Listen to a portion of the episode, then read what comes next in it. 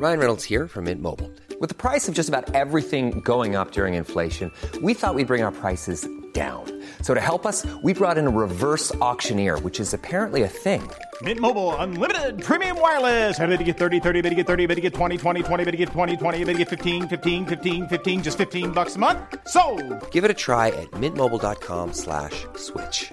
$45 upfront for three months plus taxes and fees. Promo for new customers for limited time. Unlimited more than 40 gigabytes per month. Slows. Full terms at mintmobile.com.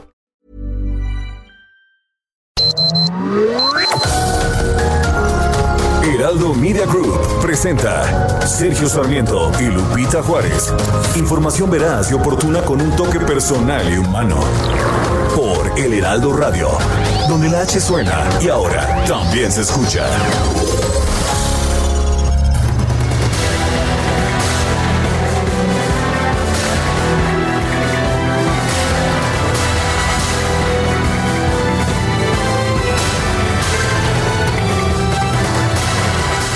El Papa Francisco dijo que está de acuerdo que debe haber uniones civiles entre personas del mismo sexo.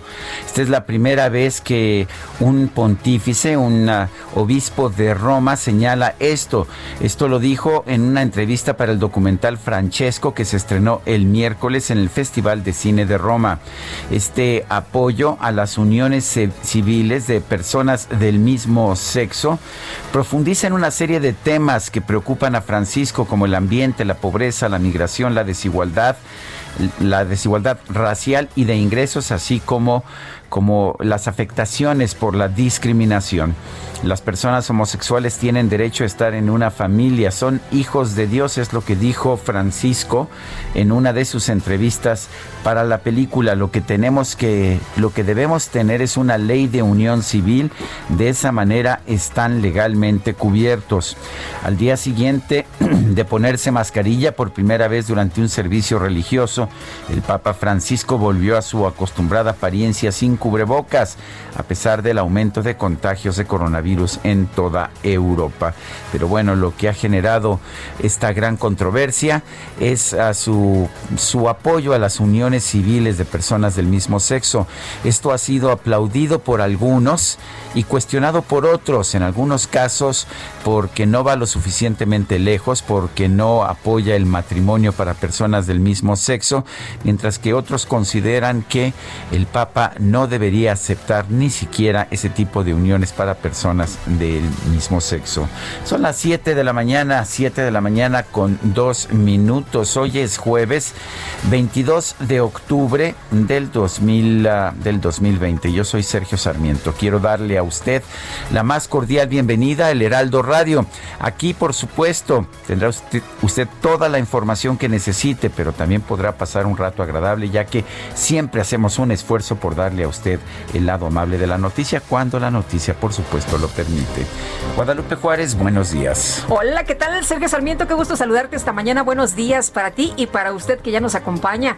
Bienvenidos a las noticias. Pues hay que seguirse cuidando, hay que instrumentar todas las medidas, aplicarlas, estas que ya sabemos, del lavado de manos, de sana distancia, del cubrebocas. La Secretaría de Salud ayer informó que en el país se registraron 6.845 nuevos casos positivos de COVID.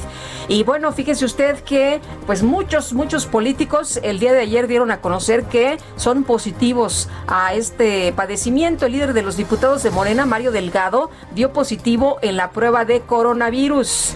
Y luego así como, como el lotito, ¿no? Como mazorca se fue desgranando y hubo un montón de información de políticos que en sus cuentas daban a conocer precisamente que estaban pues con este padecimiento y que ya estaban aislados como Mario Delgado, el candidato a presidir Morena, señaló que actualmente permanece aislado. Ah, también eh, Jacob Polensky dio a conocer que estaba pues eh, haciéndose exámenes, se reportó como caso positivo la secretaria general del CEN de Morena, Jacob Polensky, que por cierto se dio a conocer que está en el hospital español, que ahí se hizo diversos estudios, que por ahí andaba.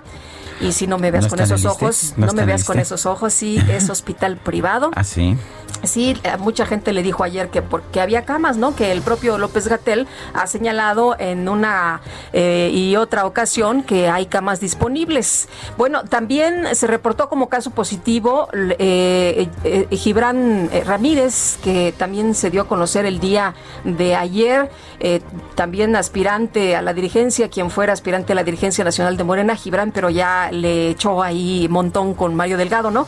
Y la senadora panista Guadalupe Saldaña, quien asistió a la sesión del Senado y se presentó a reuniones. En el interior de la República también se reportó la atención por el virus de SARS-CoV-2. La presidenta municipal de Mexicali, también la alcaldesa de Playa del Carmen y el presidente municipal de Ciudad Juárez, Chihuahua, Armando Cavada, quien tuvo que ser internado de emergencia en un hospital estatal luego de que se le detectó inflamación eh, en los pulmones. Así que, bueno, pues están las cosas color de hormiga, no hay que bajar la guardia. Oye, por cierto que los restauranteros el día de ayer pedían por favor no bajar la guardia y decían ellos que no, el sector no puede soportar un cierre, adicional, que, que hay que cuidarnos todos, pero ahora sí, mm, de verdad, de verdad, comprometernos y no hacer estas payasadas. Ya ves que hicieron una boda en Mexicali y resulta que hubo un montón de contagiados, pero hay otra información de que hicieron otra boda y también hay 90 contagiados, así que pues por favor hay que tomársela en serio. La empresa española Iberdrola, una de las mayores empresas de generación de electricidad del mundo, ya no va a hacer inversiones en México. Esto dijo, el presidente de la empresa, Ignacio Sánchez Galán, porque pues México está tomando medidas para impedir las inversiones en electricidad. No vamos a iniciar nada, señaló en, en la presentación de resultados de su consorcio que se llevó a cabo ayer en Madrid. No vamos a iniciar nada salvo que el gobierno decida que quiere aclarar este tipo de políticas. Si el gobierno dice que no quiere que inviertan inversores extranjeros, no lo haremos. O si el gobierno quiere lo contrario, estableceremos un marco razonable como lo hemos hecho hasta ahora. Eso es lo que dijo Sánchez Galán al presentar los resultados de la empresa. Consideró que las inversiones en el mercado mexicano son muy pequeñas en relación con lo que la empresa hace en otros países. Eh, de hecho, eh, se acaba de anunciar la compra de una empresa estadounidense PNM, eh, en la que Iberdrola está invirtiendo más de 8.300 millones de dólares. Bueno, nada más esta inversión en esta empresa que genera electricidad en Texas y Nuevo México es tanto como los 10 mil millones de dólares que la empresa tiene invertidos en México. Creo que representa muy poquita cosa, dice lo de México, en nuestro balance, en nuestra aportación total, nuestras acciones eh, casi es la misma, pero la verdad es que Iberdrola ha hecho inversiones muy importantes en México, sobre todo porque permiten reducir los costos de electricidad para las empresas a las que se les permite comprar su electricidad y esto ha hecho más competitivas a las empresas mexicanas. Ahora tendrán que comprarle a la Comisión Federal de Electricidad electricidad pues menos eficiente, con más cortes, con más fluctuaciones y además a mayor precio. Esto pues va a hacer que no sean competitivas en los mercados internacionales. Pues qué mal negocio, qué mal negocio, pero oye, también escuchar esto, eh, qué terrible, ¿eh? porque pues imagínate los demás inversionistas. Pues es la es, es el resultado de la política que ha por la que ha optado el gobierno de la República. No queremos inversión en electricidad pues eh, vemos que una empresa como Iberdrola va a dejar de invertir en México y está mejor invirtiendo en Estados Unidos. Son las 7 de la mañana con 8 minutos.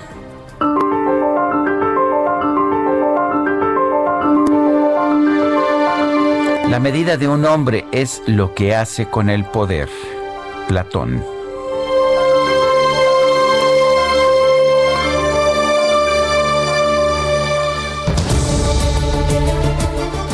Bueno, ya sabe usted que somos preguntones. De hecho, preguntábamos ah, ayer temprano en, la mañana. Eh, preguntábamos lo siguiente. ¿Está usted de acuerdo en la extinción de los 109 fideicomisos que tienen fondos públicos? Nos dijo que sí, 6.3%, que no, 90.6%. ¿Quién sabe? 3.1%. Respondieron a nuestra, a nuestra pregunta 19.941 personas. Y esta mañana ya coloqué en mi cuenta personal de Twitter arroba Sergio Sarmiento la siguiente pregunta. ¿Está usted de acuerdo en las uniones civiles que propone el Papa Francisco? Nos dice que sí, 64.1%, que no, 29.1%. Mejor matrimonios, nos dice 6.8%. antes de ir con Itzel González, hay que tener precaución. Está cerrado Insurgente Sur a la altura del eje 10, frente a la Conagua por manifestantes que, por cierto, se quedaron ahí toda la noche. El cierre es en carriles centrales de Insurgentes a la altura de Rectoría hacia el eje 10 Sur. El sentido opuesto de Insurgentes está abierto para que usted lo tome en cuenta en estos momentos. Y vámonos a las destacadas. Las destacadas del Heraldo de México. Itzel González, ¿cómo te va? Muy buenos días. Lupita, Sergio, amigos, muy buenos días. Excelente jueves, jueves 22 de octubre del 2020. Un brinquito para el fin de semana, con muchísima información que se publica esta mañana en el Heraldo de México. Así que, ¿qué les parece si comenzamos con las destacadas? primera plana. Por mal servicio, gobierno va contra gasolineras. Primero se sancionó a los quesos que incumplían con la norma. Ahora siguen las estaciones de hidrocarburo. País deja Secretaría, Durazo se lanza por Sonora. El titular de seguridad presenta el último balance en la materia y anuncia que busca gubernatura. Ciudad de México, reforzamiento, el Ángel Super Escollos. Los coples mecánicos ubicados a 14 metros de altura dejaron de cumplir su trabajo de tensión. Estará listo en el mes de diciembre.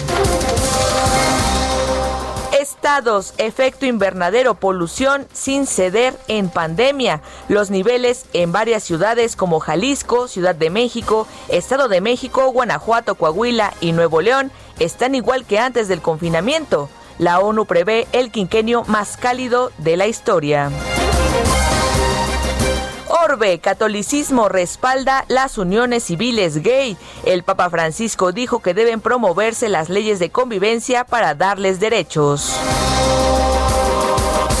Meta al clásico español llegan tocados Real Madrid cae en casa con el Shakhtar y va diezmado a su duelo frente al Barcelona.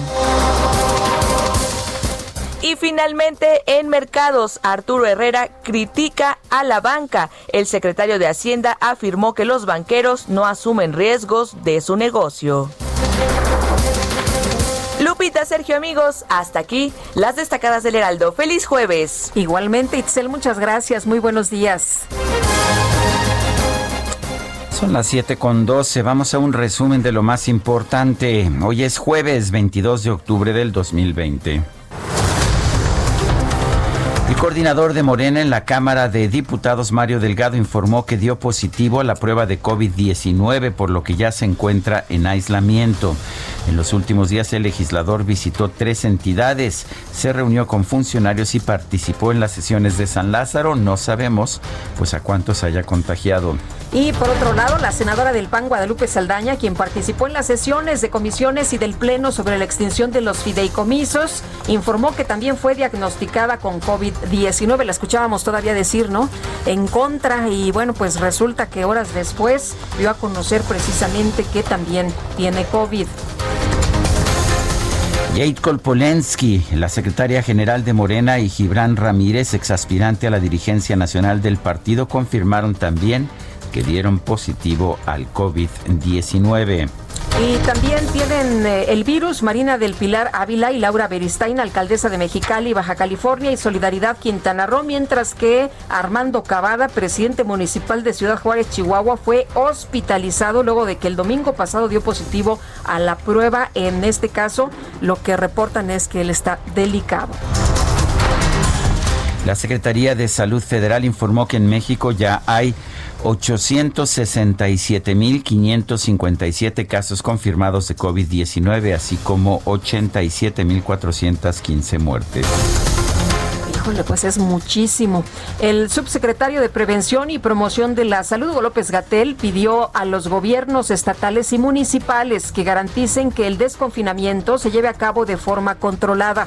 Hacemos un llamado, por un lado, a las personas y por otro lado a los gobiernos locales, tanto estatales como municipales, que no pierdan de vista la importancia de que el proceso de desconfinamiento se haga de una forma ordenada, cautelosa. Los parámetros generales están claramente establecidos eh, por la Autoridad Sanitaria Federal la aplicación directa de las acciones administrativas que autorizan o no, facilitan o eh, limitan la movilidad es una atribución de las entidades federativas y en su caso también de los municipios. El gobernador de Durango, José Rosas Aispuro, señaló que la capacidad hospitalaria de su estado está al límite por lo que van a aplicar nuevas medidas para reducir la movilidad de la población. En Durango, producto de la movilidad excesiva y los eventos sociales, se ha incrementado la ocupación hospitalaria al límite de su capacidad. Los próximos 15 días serán decisivos para disminuir la velocidad de los contagios que hoy se están presentando. El secretario del Trabajo de Coahuila, Román Alberto Cepeda, reconoció que el pasado 10 de octubre, hace unos días apenas, sin conocimiento de las autoridades en el municipio de Torreón, se ya, imagínate nada más, hicieron una, una fiesta, no, no, no, que para qué te cuento, 700 invitados, hágame usted el favor, de los cuales por lo menos 90 han dado positivo al COVID-19. La unidad de inteligencia epidemiológica pidió a la población evitar los viajes internacionales no esenciales, ya que la posibilidad de enfermar por COVID-19 es elevada y aún no hay tratamiento ni vacunas disponibles. Bueno, y hablando de que no hay vacunas ni tratamiento, en Brasil se reportó la muerte de una persona que participaba en los ensayos clínicos de la vacuna contra el coronavirus de la farmacéutica AstraZeneca. Las autoridades confirmaron que el proceso de estudios va a seguir. El presidente de Brasil, Jair Bolsonaro, ordenó cancelar el acuerdo para adquirir millones de dosis de la vacuna china CoronaVac. Consideró que estaría adquiriendo un producto en el que nadie estaría interesado, ¿no? Si nadie se interesa en, en vacunarse para el COVID, ¿verdad? No, pues ya ves que él pues él no se Para empezar, él ni, ni, siquiera cree que exista el Así virus. Es, y el número de el número de fallecidos en Brasil es todavía mayor que el de México, pero pues la actitud del presidente de Brasil es, me parece, eh, absolutamente, pues absolutamente inaceptable. El número de muertes total en Brasil hasta el día de ayer registra, Lupita, 155.459 muertes y estas son las registradas. Pues sí. Oye, y la Organización Mundial de la Salud anunció que va a revisar todas las vacunas contra el coronavirus en desarrollo de manera independiente al trabajo de los reguladores sanitarios de cada país. Y ahorita que dices que pues eh, hay un montón de personas enfermas, aquí en México no cantamos mal las rancheras, ¿no? Vamos eh, casi casi pisándoles ahí a, los brasileños, eh, más de 800 mil eh, personas infectadas aquí en México. 867 mil efectivamente, mientras que España se convirtió en el país de la Unión Europea con más casos confirmados de COVID-19, superó la cifra del millón de contagios, se ubicó en un millón 46 mil 641 contagios registrados formalmente. Y datos de la Universidad Johns Hopkins de los Estados Unidos señalan que en todo el mundo ya hay 41 millones 310 mil contagios y 1 millón 132 mil muertos. El INEGI informó esta mañana que en la primera quincena de octubre, el índice nacional de precios al consumidor registró un incremento de 0.54% frente a la quincena inmediata anterior. Se alcanzó una tasa anual de 4.09%. La primera sala de la Suprema Corte confirmó que por el momento no puede entrar en vigor el acuerdo de política de confiabilidad, seguridad, continuidad y calidad en el sistema eléctrico nacional publicado por la Secretaría de Energía. El ex titular de la Semarnat, Víctor Manuel Toledo, criticó el video que difundió la dependencia el pasado 10 de octubre para defender las obras del tren Maya. Consideró que con él se construye un nuevo discurso demagógico dentro de la cuarta transformación. Y eso que era de los aliados, ¿eh? Pues dicen que quienes están en la 4T, una vez que salen, son muy críticos. ¿verdad? Sí, sí, sí. Y la Unidad de Inteligencia Financiera y Fonatura acordaron aplicar mecanismos que permitan estudiar el comportamiento financiero de las personas físicas y morales que participan en los procesos de contratación del tren Maya. El diputado de Morena, Iván Arturo Pérez, presentó la reforma a la Ley General de Salud con la que su bancada busca que el Ejecutivo tenga acceso al Fondo de Salud para el Bienestar. A través de Twitter, la titular de CONACIT, María Elena Álvarez Buya, aseguró que ante la desaparición de los fideicomisos, el gobierno va a destinar esos recursos al bienestar del pueblo y no faltará dinero para la investigación. Muy comprensiva la, la doctora. Foro Consultivo de Ciencia y Tecnología calificó como falsas y tendenciosas las acusaciones de la directora del CONACIT, María Elena Álvarez Buya, sobre las supuestas irregularidades del organismo en la asignación y administración de recursos. Y la ex candidata presidencial Josefina Vázquez Mota aseguró que no recibió ni en lo personal ni a través de la Fundación Juntos Podemos recursos de fideicomisos o del gobierno, como lo señaló Rodolfo González, director de Radio Televisión Y Cinematografía. La Sala Superior del Tribunal Electoral confirmó que la encuesta abierta para renovar la dirigencia nacional de Morena no arrojó a un ganador contundente, por lo que desestimó la impugnación del aspirante Porfirio Muñoz Ledo en contra de la realización de una nueva encuesta. Luego de que el secretario de Seguridad y Protección Ciudadana, Alfonso Durazo, reafirmó que buscará ser gobernador de Sonora, el dirigente nacional del PAN, Marco Cortés, aseguró que el funcionario va a dejar la seguridad del país en los peores niveles y con la peor ola de violencia. El expresidente Vicente Fox calificó como fracasado a Alfonso Durazo por sus resultados en la Secretaría de Seguridad Ciudadana. Además dijo que las ratas son las primeras que saltan cuando Salud. Perdón, cuando se hunde el barco. Eso fue lo que escribió, se lanzó durísimo. Se lanzó duro el expresidente Fox contra Alfonso Durazo en su cuenta de Twitter. Alfonso Durazo que trabajó con Fox Oye, y la exgobernadora de Yucatán, Ivonne Ortega, anunció su incorporación a Movimiento Ciudadano a un año de que renunció a su militancia en el PRI. El Frente Nacional Anti-AMLO solicitó a la ONU y a la OEA la presencia de observadores internacionales durante la manifestación de grupos afines al gobierno federal programada para el próximo 24 de octubre. Ante la Asamblea General de la OEA, el subsecretario de Relaciones Exteriores para América Latina y el Caribe, Maximiliano Reyes, dijo que el organismo utilizó de manera facciosa la misión de observación de las elecciones presidenciales de Bolivia en 2019.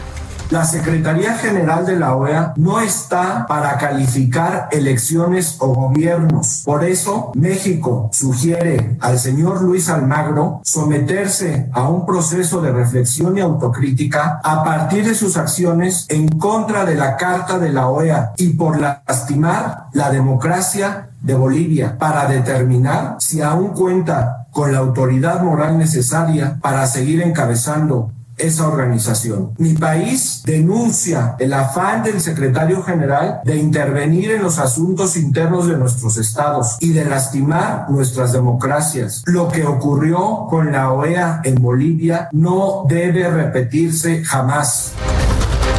Esta misión de observación electoral estaba encabezada por un mexicano, Gerardo de Icaza, uno de los más reconocidos expertos internacionales en elecciones en todo el mundo, va a todo el mundo, siempre hacen observaciones, esa es la misión precisamente de los grupos observadores.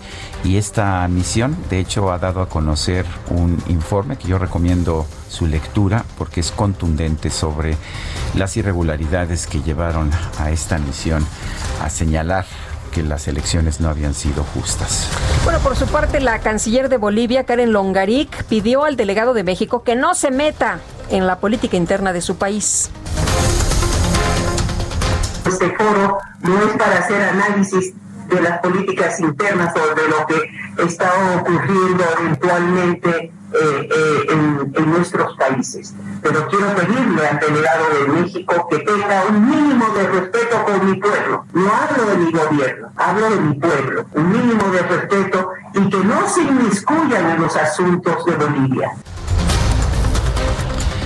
El director de inteligencia del gobierno de los Estados Unidos, John Ratcliffe, aseguró que Irán y Rusia tratan de ingerir en las elecciones presidenciales del próximo 3 de noviembre. En el documental Francesco, que se estrenó este miércoles en el Festival de Cine de Roma, el Papa Francisco expresa su apoyo a las uniones civiles entre personas del mismo sexo. Y en información deportiva, los Rays de Tampa Bay vencieron por pizarra de 6 a 4 a los Dodgers de Los Ángeles en el segundo juego de la Serie Mundial, la cual se encuentra empatada a un juego por bando. Son las 7 de la mañana, 7 de la mañana con 24 minutos. Lo invito a quedarse con nosotros. Vamos a estar escuchando música de Franz Liszt y si yo fuera usted no me lo perdería. Regresamos en un momento más.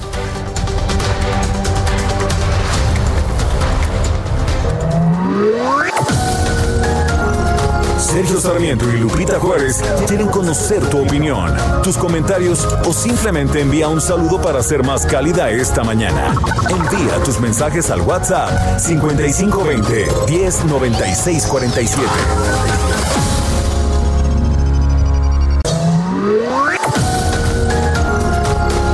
Continuamos con Sergio Sarmiento y Lupita Juárez por El Heraldo Radio.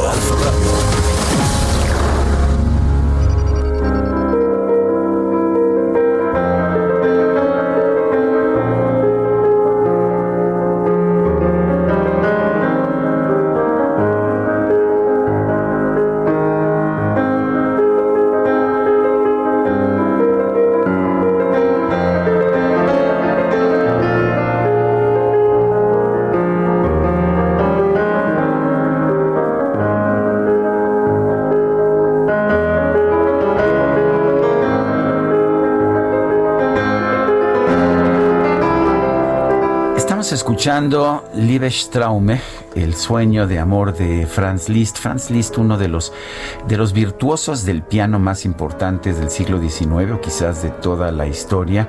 También un compositor uh, importante, aunque fue más importante, me parece, como intérprete, como pianista. Nació el 22 de octubre de 1811, allá en uh, Bayreuth. Ah, no, nació en Reiding, en lo que era Austria y falleció en Bayreuth, en Alemania, el 31 de julio de 1886. Originalmente, pues austriaco, austrohúngaro, pero un virtuoso en el piano, uno de los grandes intérpretes, uno de los grandes románticos, muy enamoradizo, debo reconocer, y quizás por eso nos ofrece este Liebe Straume, sueño de amor.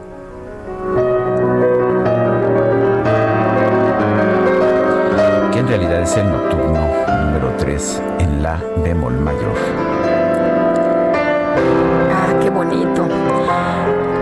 Pero tenemos que ir a los mensajes, ¿no? tenemos sí, ya, viste el, el movimiento que hace aquí la compañera productora con, con un mazo que nos tiene aquí medio medios amenazados. eso de que no perdamos tiempo, que si no no entra no sé qué y no entra quién sabe quién. Bueno, a ver, vamos. Bueno, Amy Shehoa dice después de apoderarse de los fideicomisos, nos preguntamos cuándo irá el gobierno por las afores. Este es el gobierno que no tiene llenadera, no son como los de antes, son peores.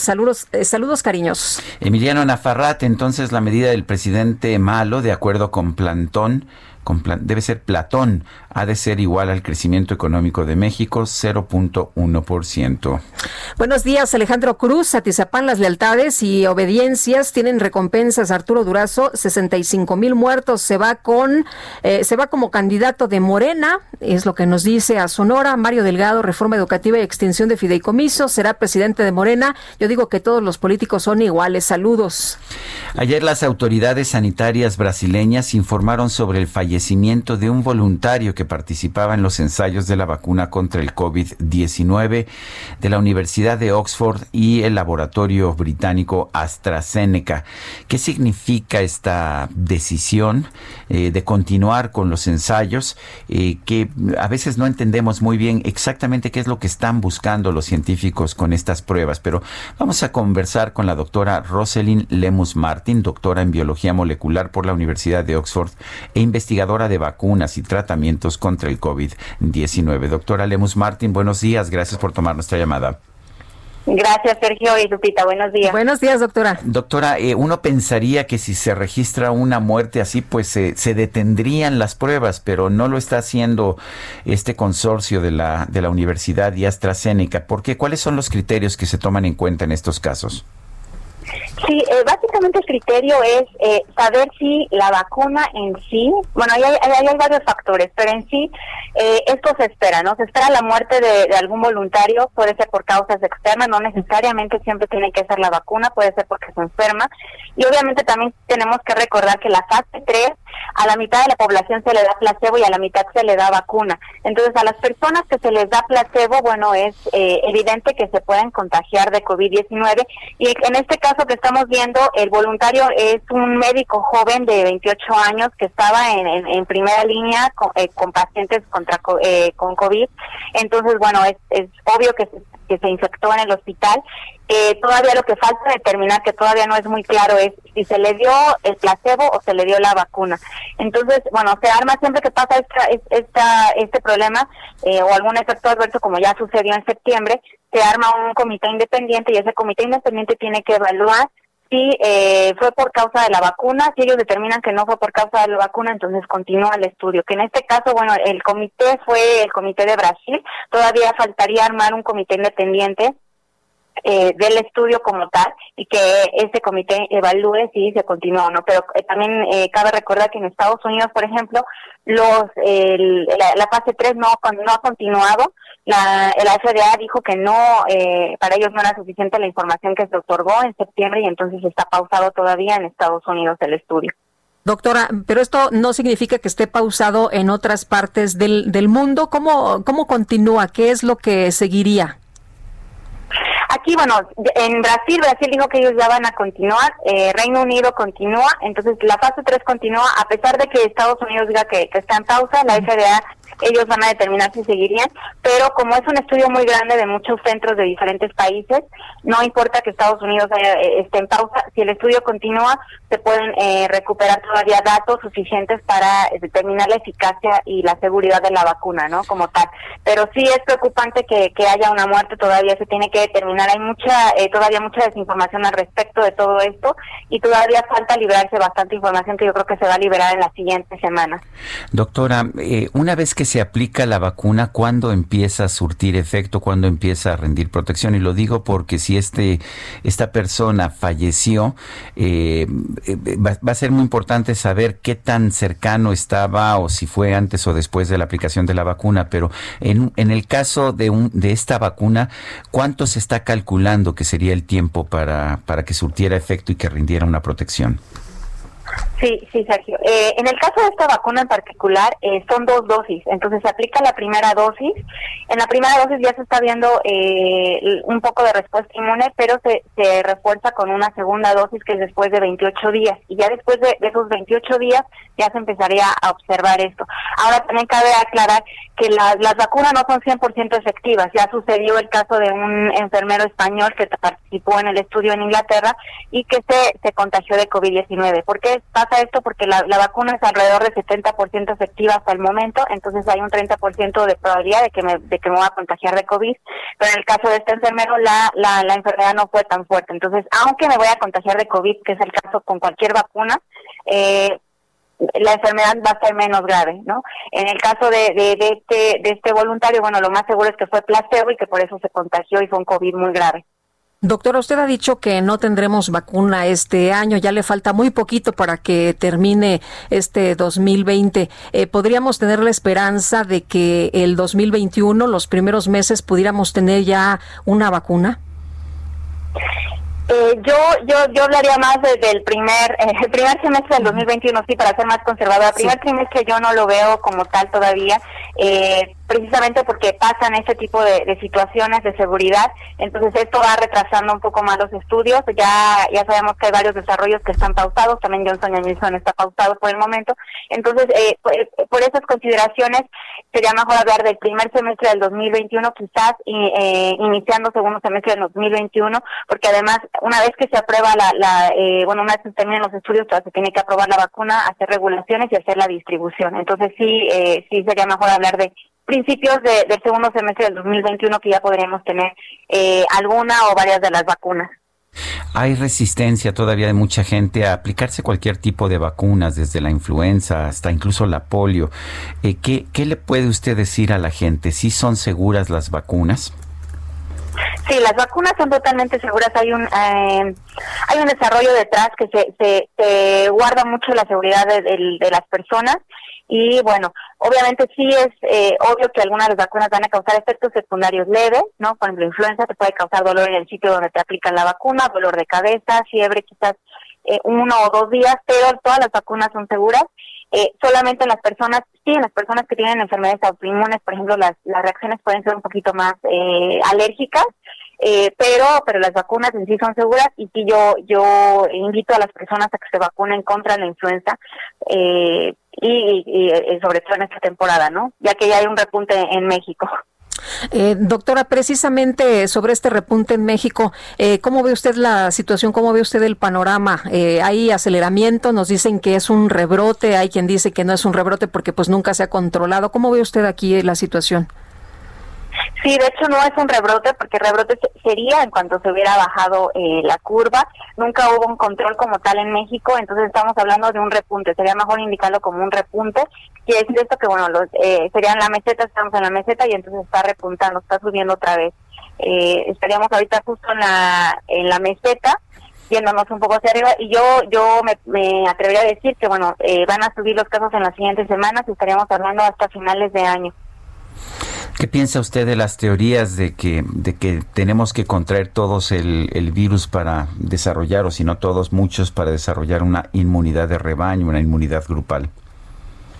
Sí, desafortunadamente para COVID-19 la inmunidad de rebaño no, no, esa estrategia no funcionaría eh, porque bueno, no es una enfermedad que es ligera, eh, no sabemos cómo va a reaccionar cada, cada cuerpo, cada organismo, y entonces puede ser que estamos viendo personas, como en este caso de un médico de 28 años que está muriendo, entonces eh, por ese por ese sentido no no no alcanzaríamos una eh, inmunidad de rebaño, tendría que, contagiarse al menos el 60% de la población, y para que pase eso pasarían muchísimas muertes, entonces no, no es una buena estrategia, la mejor estrategia sería que nos siguiéramos cuidando usando el cubrebocas correctamente lavándonos las manos y guardando la, la sana distancia. Doctora, ¿qué se sabe de las vacunas chinas y rusas? Sí, las vacunas chinas y rusas han, han sido aprobadas para uso limitado o uso temprano, ¿no? La, la vacuna rusa está aprobada para uso temprano en Rusia solamente. Las vacunas de China hay varias, hay tres que ya son aprobadas de uso limitado solamente para eh, personal médico y para personal del ejército, pero todavía eh, se tienen que tener datos de fase 3 para poder ser aprobadas en otros países. Muy bien. Pues yo quiero agradecerle esta conversación, doctora Roselyn Lemus Martín, doctora en biología molecular por la Universidad de Oxford, investigadora de vacunas y tratamientos contra el COVID-19. Gracias.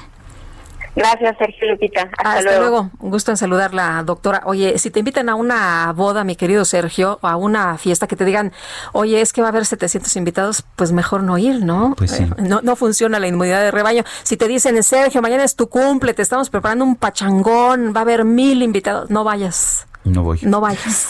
Está bien que conste, que Muy bien. ¿Puede hacer una fiesta privada? Eh, sí, eso sí, eso sí. Eh, un Zoom, si quieres. Ah, no, no digas lo que vas a decir. No, sí, lo iba yo a decir. Eh, allá por el medievo y el renacimiento, cuando terminaban las pandemias, se organizaban orgías, pero la única invitación que he recibido es para una en Zoom y como que no es lo mismo, ¿no? Bueno, y seguimos con el horario familiar, 7 con 42 minutos. Rapidito con Angie Chavarría, Laboratorios PISA respondió a la inhabilitación de la función pública. ¿Y qué dicen, Angie? ¿Cómo estás? Buenos días. Hola, ¿qué tal? Muy buenos días, Sergio Lupita. Pues parece que este pleito entre Laboratorios PISA y la autoridad todavía no termina. Por la hora, las autoridades pues han cumplido lo que han venido amenazando desde enero de este año. Eh, pues la Secretaría de Función Pública inhabilitó por más de 30 meses a PISA, eh, Laboratorios PISA y a Limesa, que es su comercializadora. Y sin embargo, pues bueno, PISA respondió ayer a través de un comunicado que la sanción solamente está impuesta eh, y se vincula por un proceso de adjudicación que tuvo con el Servicio eh, Integral de Anestesia para el Hospital de Pediatría del Centro Médico Nacional de Occidente del IMSS. Esto fue en 2017, eh, todavía fue parte del sexenio anterior, y, y que pues bueno, dice que esta sanción hasta ahora no contamina o por decirlo de alguna manera, pues bueno, no, no añade a todas las operaciones que tiene con otras entidades eh, del sector público, siempre y cuando los recursos no pasen por los recursos de la federación. Es decir, que por ejemplo, eh, si alguna alcaldía de la Ciudad de México o algún estado, municipio de alguna entidad federativa del país decide comprarle algún medicamento a PISA, lo puede hacer siempre y cuando no comprometa recursos públicos. En este caso, pues bueno, que vengan de la federación eh, confían en que la justicia de alguna manera eh, les va a, de alguna manera a darle la razón, pero recordemos que este pleito pues ya lleva por lo menos desde que arrancó este sexenio, el presidente ha sido muy duro, por ejemplo, con Laboratorios PISA en el sentido de que pues considera que ellos eh, han sido pues los dominantes en cuanto eh, pues a la producción de algunos medicamentos y que incluso los ha llamado de corrupción y también de colusión e incluso pues bueno, de tener acaparados en la producción del metrotexate, que es un medicamento que se usa para el tratamiento, pues bueno, de cáncer infantil. Eh, incluso se vieron inhabilitadas un par de plantas en este año por, eh, por una acusación también de la Secretaría de Salud, porque consideraron que, pues bueno, había algunas fallas en la producción del medicamento y que pues eso podía generar contaminación y pues algún par de muertes que podría derivar, ¿no? La, la inhabilitaron, pues, pero van a, pero puede seguir operando en otras partes. Exactamente. esta inhabilitación solamente añade a las alcaldías de la Ciudad de México, siempre y cuando comprometa eh, recursos básicamente de la federación si por ejemplo el alcalde de Benito Juárez o de alguna otra alcaldía decide comprar de manera directa algún medicamento de PISA, no tiene ningún problema siempre y cuando los recursos no vengan de la federación. Muy bien. Angie, muchas gracias por este reporte. Muy buenos días. Muy buenos días y les mando un abrazo a todos. Igualmente. La senadora del PAN por Baja California Sur, Guadalupe Saldaña Cisneros, informó que tiene contagio de COVID-19. Misael Zaval, adelante. Buenos días eh, al auditorio. La senadora panista, como bien lo comentas, Guadalupe Saldaña, quien asistió desde el día lunes y hasta ayer que se aprobó eh, ya esta extinción de fideicomisos, estuvo en reuniones con varios senadores de su grupo parlamentario, estuvo en reuniones con la mesa directiva, pues eh, informó que dio positivo a COVID-19. La legisladora reportó eh, vía sus redes sociales que el día de ayer por la mañana se realizó, eh, el día de ayer por, por la mañana se realizó una prueba y ayer eh, fue cuando le dieron el resultado, eh, pero bueno, como les comentaba, estuvo en reuniones de su grupo parlamentario de Acción Nacional, también tuvo contacto con varios senadores y pues asistió a esta sesión del Senado que se alargó toda la madrugada para abarnar la extinción de fideicomisos y eh, donde se realizó en, la antigua casona de Jicotencatl, donde es un espacio muchísimo más cerrado que eh, la sede original del Senado en Insurgentes y Reforma. Eh, de acuerdo con fuentes de Acción Nacional, la senadora pues no tiene síntomas y ahora está aislada para evitar más contagios. también la senadora eh, estuvo en contacto con el presidente de la Cámara Alta, Eduardo Ramírez, y algunos coordinadores parlamentarios, como es Mauricio Curi, de Acción Nacional, y después de esta situación, pues algunos eh, grupos parlamentarios han decidido que todos sus senadores pues se hagan eh, nuevamente una prueba de COVID, que ya se han venido haciendo varias pruebas a, los legisladores, debido a que, bueno, se ha sesionado de manera presencial en las últimas semanas, desde que arrancó el, el periodo ordinario de sesiones, y bueno, eh, se ha ordenado otra vez, se ha instruido a, a las bancadas a que se realicen más pruebas de COVID para eh, detectar si no eh, hubo más contagios en esta sesión eh, que se largó por toda la madrugada. Sergio Lupita, esa es la información. Misael Zavala, gracias. Gracias, buen día. Buenos días y... no, es el, no es la única, ¿verdad? No, Sergio, fíjate que Mario Delgado dio positivo en la prueba de coronavirus, el líder de los diputados de Morena, y en la cuenta de Twitter de, pues eh, señaló que actualmente está aislado, eh, dijo que decidió aislarse ante la presencia de síntomas muy leves de COVID-19, que se realizó una prueba y salió positivo. Toda la noche, le dimos seguimiento a distancia a la aprobación del paquete económico de ingresos, esto fue lo que escribió, de hecho yo ayer lo escuché en diferentes entrevistas por la tarde y bueno, pues eh, se oía bien. Él dice que tiene síntomas leves y también se reportó como caso positivo la secretaria general del CEN de Morena, Jacob Polensky.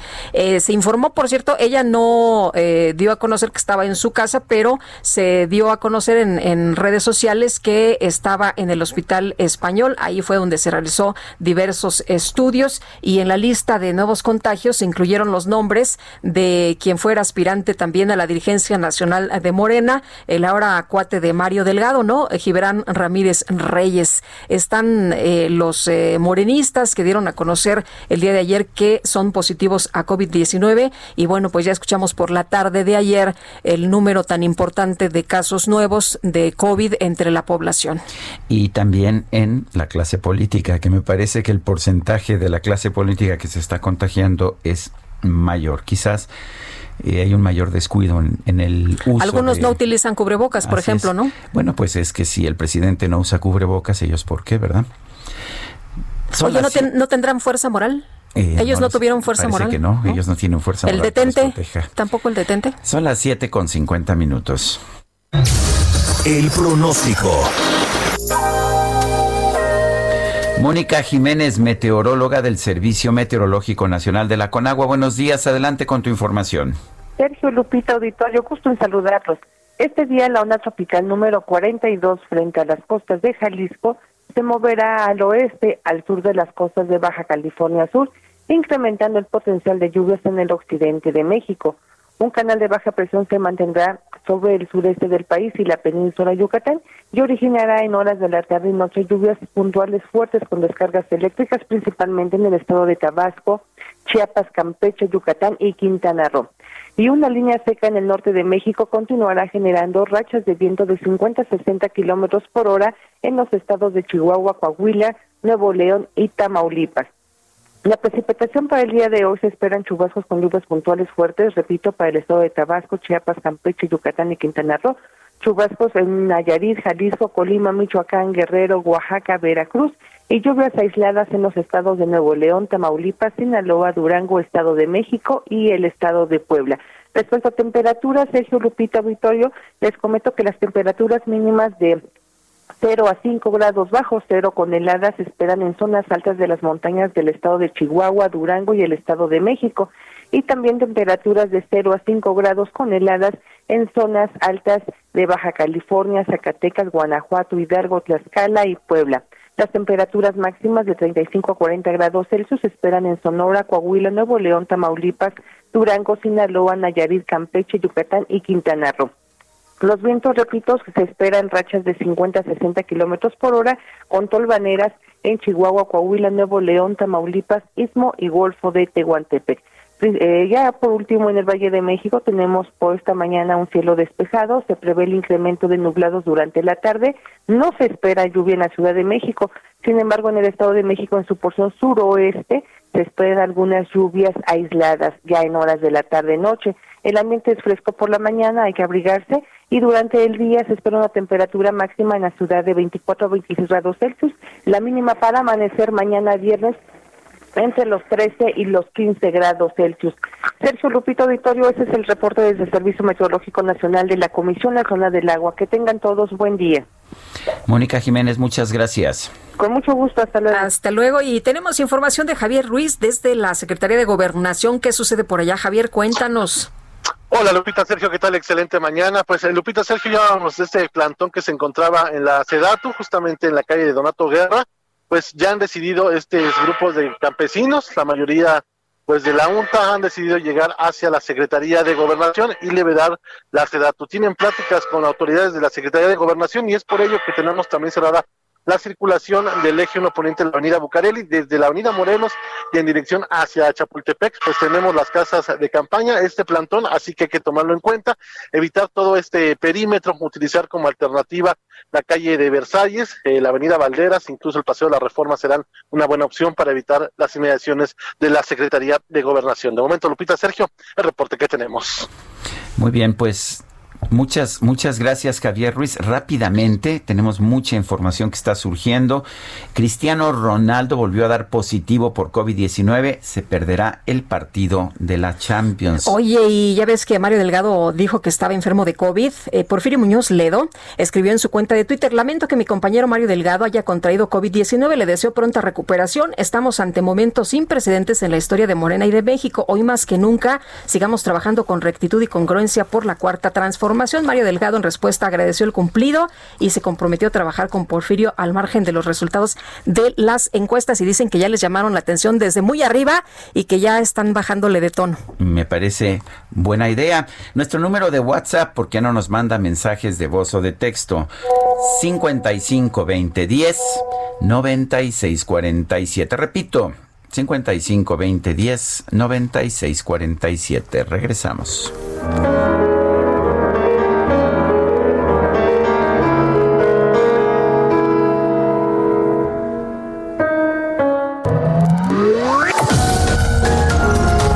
Sergio Sarmiento y Lupita Juárez quieren conocer tu opinión, tus comentarios o simplemente envía un saludo para ser más cálida esta mañana.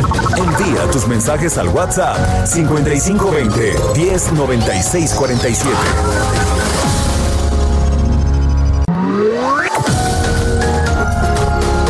Continuamos con Sergio Sarmiento y Lupita Juárez por El Heraldo Radio.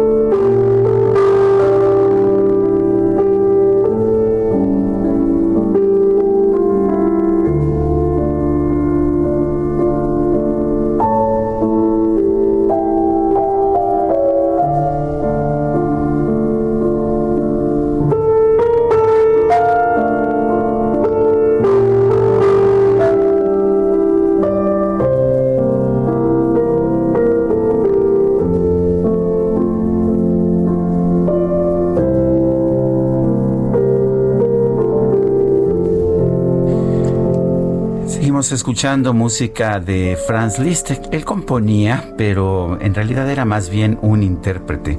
Esto que estamos escuchando se llama Ständchen que significa serenata y está y está basada en una pieza de Franz Schubert. Es una transcripción de hecho y arreglo de Franz Liszt. Estamos escuchando a Franz Liszt y la interpretación al piano es Lupita de una de mis pianistas favoritas, una joven pianista, además muy sexy, debo, debo decirlo y reconocerlo, a mí que esas cosas no me gustan, que se llama Hatia, Hatia con KH, Hatia Buniatishvili, es georgiana y es espectacular. Si puedes buscarla en internet, te la recomiendo. Hatia con KH, Hatia Buniatishvili, y es una de las mejores intérpretes.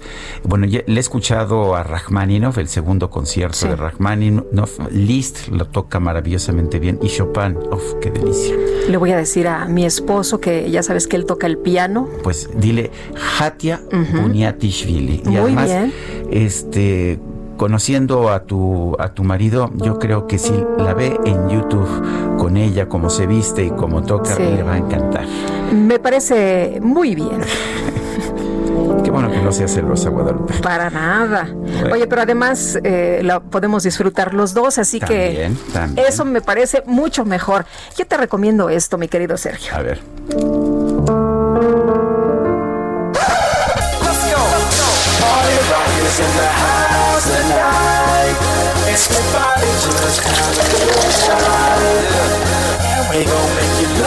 Como podrás ver, ya empezó la fiesta. Ya empezó la, ya fiesta, empezó la fiesta. Fiesta solitos. Fiesta sorpresa aquí de la producción.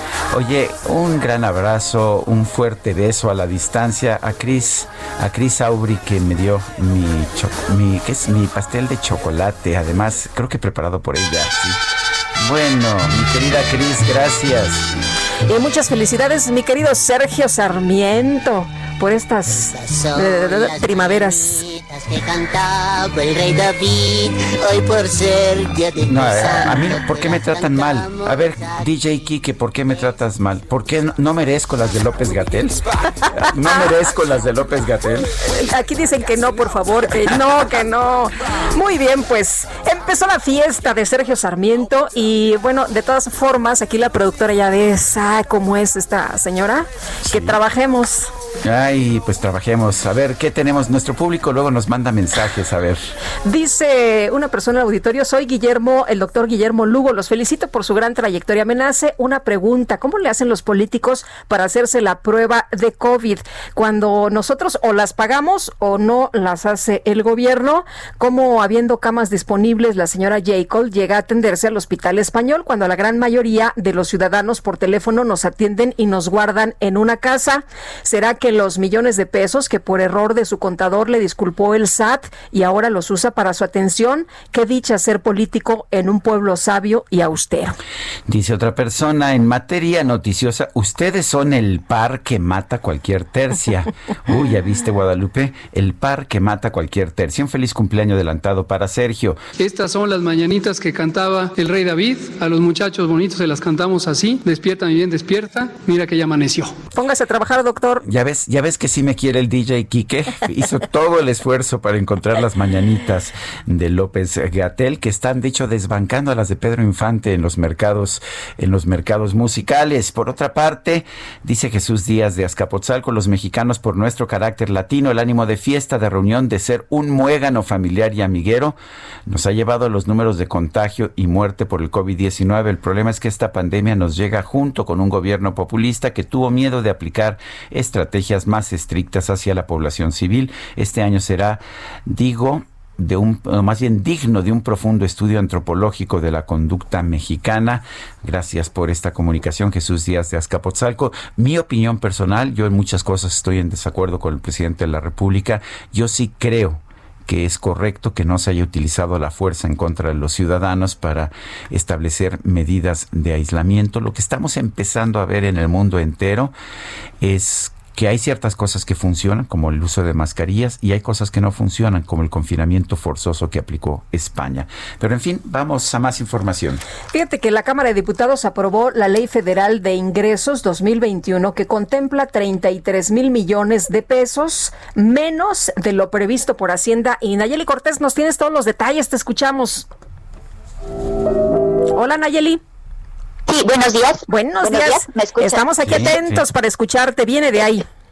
Buenos días, Sergio Lupita. Pues sí, resulta que los diputados de Morena pretendían volver a echar mano de este famoso Fondo de Salud para el Bienestar, este fondo que permite brindar atención para personas que no son derechohabientes, pero tienen enfermedades catastróficas como el cáncer. Ellos pretendían sacar de ahí 33 mil millones de pesos, introduciendo en la ley de ingresos un artículo transitorio que facultara al INSABI a enviar ese dinero del fondo a la tesorería de la federación para que pudiera ser usado para atender la pandemia. Sin embargo, la oposición por segunda ocasión volvió a impedirlo. Recordemos que ya lo hizo cuando intentaron desaparecer los fideicomisos y pues entonces Morena cambió de estrategia. Lo que van a hacer, según informó su coordinador parlamentario en la Cámara de Diputados, Mario Delgado, quien por cierto tiene COVID, informó que presentarán una iniciativa, de hecho ya, la, ya lo hicieron, esta iniciativa de reformas a la Ley General de Salud, lo que permitirá es ya establecer legalmente la posibilidad de disponer de dinero de ese fondo.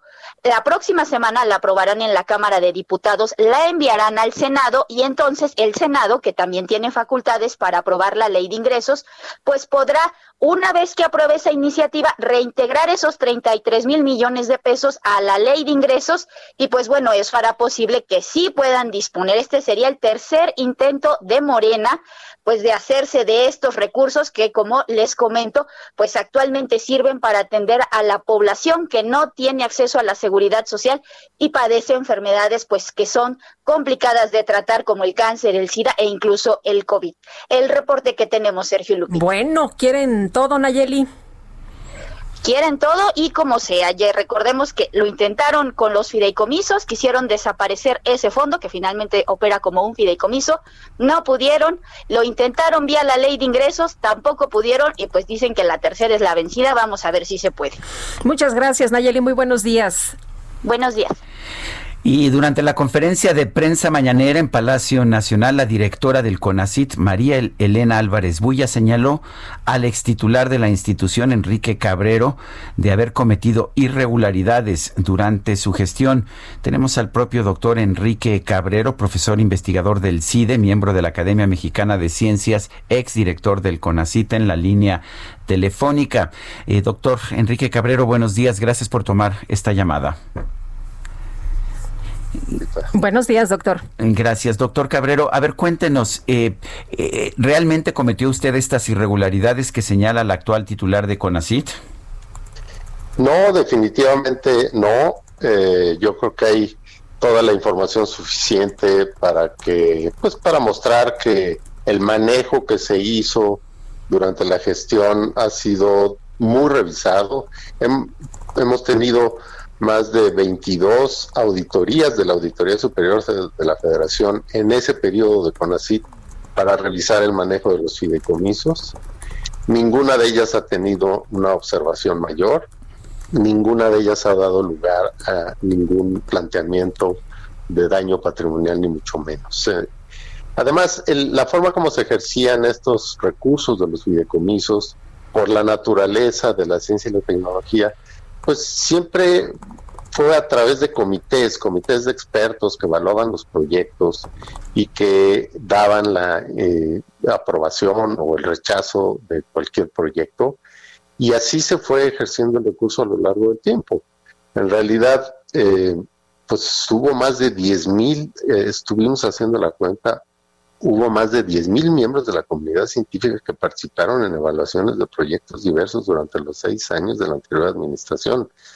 Decir que hubo corrupción es decir que más de 10 mil miembros de la comunidad científica estuvimos involucrados en actos de corrupción. Eso me parece realmente un exceso. Y bueno, yo creo que ahí está el trabajo que se hizo, ahí están los resultados. A mí lo que me sorprende de estas afirmaciones, yo entiendo que puede haber una nueva orientación en la política de ciencia y tecnología, es una prerrogativa del actual gobierno. Eh, cada gobierno que llega puede reorientar algunas de las políticas públicas. Yo lamento el cierre de los fideicomisos, me parece que era un instrumento fundamental para el funcionamiento del sector, pero bueno, está en la prerrogativa de ellos impulsar los cambios. Lo que sí no entiendo y creo que no se vale es entonces afirmar que lo anterior fue un acto de corrupción porque a ellos no les gustaban ese tipo de programas. Los programas fueron llevados a cabo de acuerdo a la normatividad vigente y no hubo y no ha habido ninguna demostración de ningún daño y de ninguna irregularidad durante mi gestión. Doctor, otra de las eh, afirmaciones que llamó mucho la atención es de que su esposa se benefició con 392 millones de pesos a través de un fideicomiso directo cuando usted se desempeñaba en eh, el cargo de, director de, de CONACIT y, esto lo dijo eh, la doctora Álvarez Bulla. Em, ¿Cómo tomaron ustedes esta afirmación?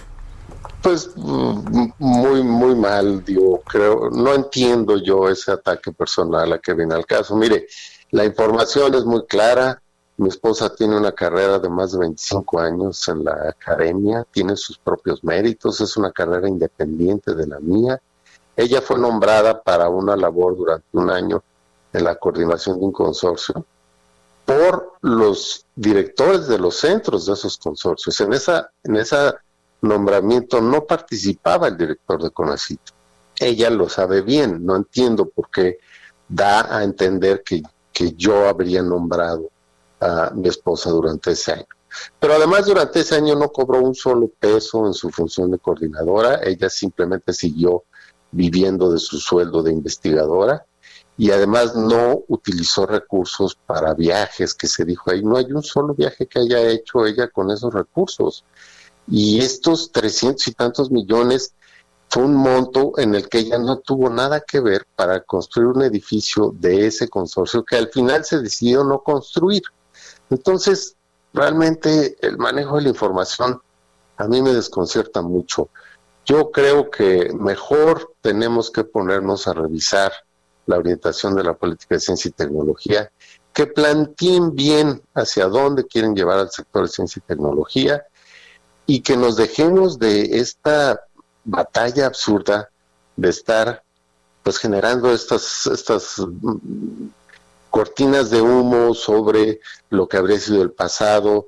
Yo lamento mucho, además, que se involucre de esta manera a mi mujer.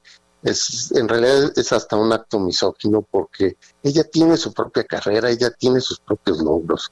No, no habría por qué calificar lo que hace ella en función de que era mi esposa. Yo lamento mucho estas declaraciones y bueno, espero que eh, hacia adelante simple y sencillamente nos presenten cuál va a ser la política de ciencia y tecnología de este sexenio. Ya van dos años, ya, ya nos surge saber hacia dónde va. Doctor Cabrero, Cabrero, ¿son ataques políticos? Pues bueno, no lo sé, no lo sé. Yo creo que son simplemente pues imprecisiones o no ha habido todavía la revisión de la información suficiente. No sé, no entiendo, me desconcierta, me desconcierta. Creo que en este tiempo ya tuvieron eh, pues la posibilidad de ver si hubo o no malos manejos, pero y no los ha habido y no ha habido ninguna declaración realmente fundada al respecto. Entonces, bueno, yo espero que este haya sido un mal momento, una expresión eh, excesiva, eh, pero que, pero que bueno, que sigan ellos trabajando en lo que tienen que hacer ellos y la comunidad científica, yo lamento que está pasando por un momento de muy poca comunicación con las autoridades del sector. Lamento mucho también que, que pues CONACIT está pasando por esta etapa. Sin los fideicomisos va a ser muy difícil su, su funcionamiento. Había sido un logro de la comunidad académica, pero pues eh, según plantean habrá una opción alternativa. Estaremos pendientes para, para ver de qué se trata. Doctor, entonces no todo está perdido. Eliminar los fideicomisos no será un retroceso para México. Yo personalmente creo que sí. Creo que la comunidad científica luchamos mucho en los años 80, en los años 90, por tener un instrumento de política pública que permitiera llevar a cabo proyectos de investigación por más de un año. Imagínense la ciencia acotada a periodos fiscales de 12 meses. Eso en ningún país funciona. En ningún país funciona así.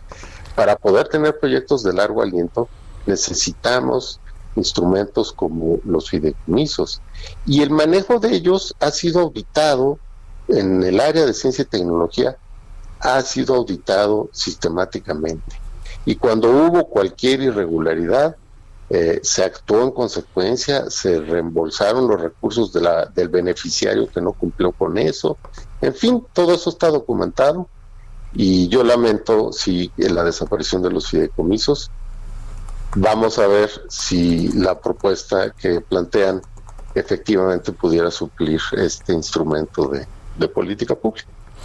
Doctor Enrique Cabrero, gracias por hablar con nosotros. Muchas gracias, Sergio Lupita. Buenos días. Igualmente, doctor, muchas gracias. Muy buenos días. Son las 8 con 17. El Químico Guerra con Sergio Sarmiento y Lupita Juárez. Químico, ¿cómo te va? Muy bien, eh, Lupita Sergio, excelente. Fíjense, una noticia importante, son otras noticias que, pero que también eh, deben de atraer nuestra atención. Una nueva investigación publicada el día de ayer en Geophysical Research Letters, son las cartas, digamos, de investigación geofísica, es la publicación oficial, Sergio Lupita, de la Sociedad Geofísica Internacional, una publicación, desde luego, arbitrada, pero que es referente, digamos, de lo que está pasando en nuestro planeta. Y ellos eh, eh, acaban de publicar que la temperatura ha comenzado a subir de forma paulatina en las profundidades del océano. Hemos estado muy enfocados en la temperatura superficial del océano, ¿verdad? Está aumentando, ¿no? Por dos factores básicos, junto con otros muchos. El primero es que debido a la alta temperatura en la superficie del océano, los huracanes se están haciendo más fuertes, más estables, que quiere decir que duran más tiempo, se pueden estacionar durante más días sobre una ciudad, como se dio con Vilma.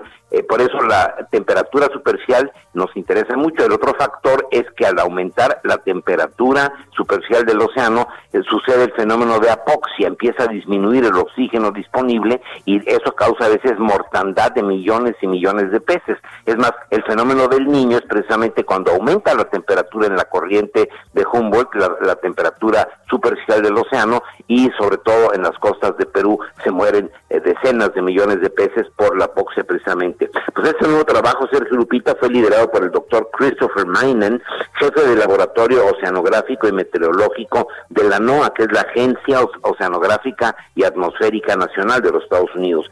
Los datos recolectados en el Atlántico, específicamente en la cuenca argentina, porque enfrente de Argentina no hay grandes corrientes submarinas, es más estable, digamos, hay se podía medir con mayor seguridad.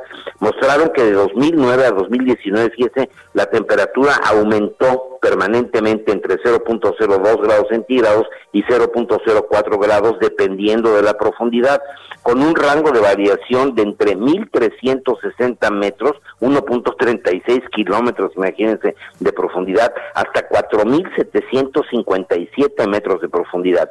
Si bien pueden parecer números pequeños, Sergio Lupita, estos de grados, para los científicos son preocupantes. Lo más grave es que las estadísticas van aumentando gradualmente año tras año a lo largo de la década. Escribe el doctor Maine, lo estoy aquí citando. Hasta ahora los oceanógrafos asumíamos que el océano profundo no tenía variaciones en la temperatura, que eh, era térmicamente inactivo. Ahora debemos estar atentos y tomar la temperatura de las profundidades año por año para tener en cuenta estas fluctuaciones y detectar tendencias significativas a largo plazo. Estamos entendiendo cada vez más a nuestro planeta, Sergio Lupita, y lo que comenté con ustedes recientemente, de que con esta pandemia pudimos reducir eh, 1.500 millones de toneladas de CO2, pues eso significa que sí lo podemos hacer los seres humanos y evitar estos efectos que pueden traernos consecuencias pues que ni siquiera podemos adivinar qué tan graves pueden ser, Sergio Lupita. Muy bien, muchas gracias, Químico. Al contrario, muy buenos días. Buenos días. Y vámonos a la avenida Cuauhtémoc. Alan Rodríguez nos tiene información. Adelante, Alan. Lupita Sergio, muy buenos días. Esta mañana tenemos presencia de manifestantes en la avenida Cuauhtémoc al cruce con el eje 7 Sur, la avenida Municipio Libre.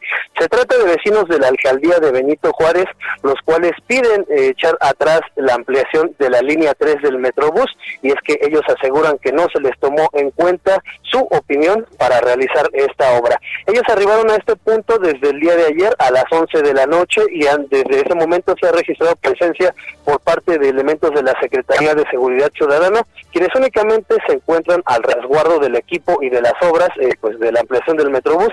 Quiero comentarles que se encuentra afectada la vialidad de esta eh, avenida Cuauhtémoc desde el cruce con Miguel Lauren para todas las personas que se dirigen hacia la zona sur. Por otra parte, informarles que ya fue retirado el vehículo que se encontraba atorado en el viaducto Miguel Alemán Valdés a la altura de Patriotismo, por lo cual queda restablecida la circulación para todos nuestros amigos que se dirigen hacia el oriente de la Ciudad de México. Por lo pronto, Sergio Lupita, es el reporte que tenemos. Muy bien, gracias Alan Rodríguez por tu información. Gracias, buen día, continuamos pendientes. Y desde Avenida Circunvalación Israel Lorenzana, ¿qué tal Israel? Lupita, muchísimas gracias. Un gusto saludarles esta mañana. Pues hemos recorrido Avenida Circunvalación desde la zona del Eje 1 Norte y ya hemos encontrado algunos asentamientos considerables para nuestros amigos que van con dirección hacia la Avenida San Pablo o más adelante hacia la zona de Fray Servando. Hay que recordar que es una zona comercial, motivo por el cual ya tenemos en estos momentos un constante cruce de peatones hay que por supuesto anticipar su paso por varios minutos, también con dirección hacia la zona de La Viga. Por último, recorrimos parte de Fray Servando desde la zona del mercado de Sonora y con dirección hacia Arcos de Belén. Asentamientos también en los cruces marcados con semáforo, pero nada para pensar en alternativas. Sergio Lupita, la información que les tengo. Gracias Israel, buenos días. Hasta luego. Bueno, son las 8 de la mañana con 22 minutos. La Comisión Federal de Electricidad se está endeudando más. Se acordará usted que nos dijeron que el gobierno no se iba a endeudar. La comisión no es el gobierno, pero es una entidad del sector público. Ayer la comisión eh, colocó 10 mil millones de pesos en su primera emisión de deuda bajo el actual gobierno. La colocación se realizó en tres tramos. El primero fue por 2.999 millones de pesos a dos años. El segundo por 3.275 millones de pesos a seis años y el último por 3.725 millones de pesos a ocho años. La última emisión de deuda de la comisión fue hace más de dos años en el sexenio de Enrique Peña Nieto. Y bueno, pues con este dinero, eh, lo que quiere hacer la comisión es, ah, por una parte, pagar vencimientos de deuda anterior y, por otra parte, incrementar el gasto de inversión. Sí, la Comisión Federal de Electricidad está tratando de subir su inversión en un momento, pues en un momento curioso. Ayer Iberdrola, una de las mayores empresas generadoras de electricidad del mundo, eh, tuvo su presentación de resultados en la ciudad de Madrid, allá en España. Anunció un acuerdo para comprar una empresa en Estados Unidos PNM Resources por 8.300 millones de dólares, incluida deuda. Y bueno, pues señaló que no tienen perspectivas de invertir en México porque el gobierno mexicano no quiere que inviertan en México. Entonces, en lugar de tener inversiones productivas de empresas privadas, que además son especialistas, no, la Comisión Federal de Electricidad está contratando deuda para hacer inversiones. Y bueno, pues sabemos además que la forma en que opera la Comisión Federal de Electricidad no es la más eficiente del mundo. Mala noticia, malas señales, aumenta la deuda de la Comisión, mientras que el país se niega a recibir inversiones privadas en electricidad. Son las 8.25, regresamos.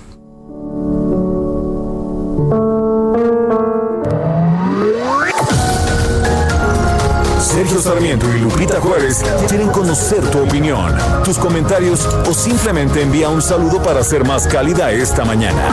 Envía tus mensajes al WhatsApp 5520 109647.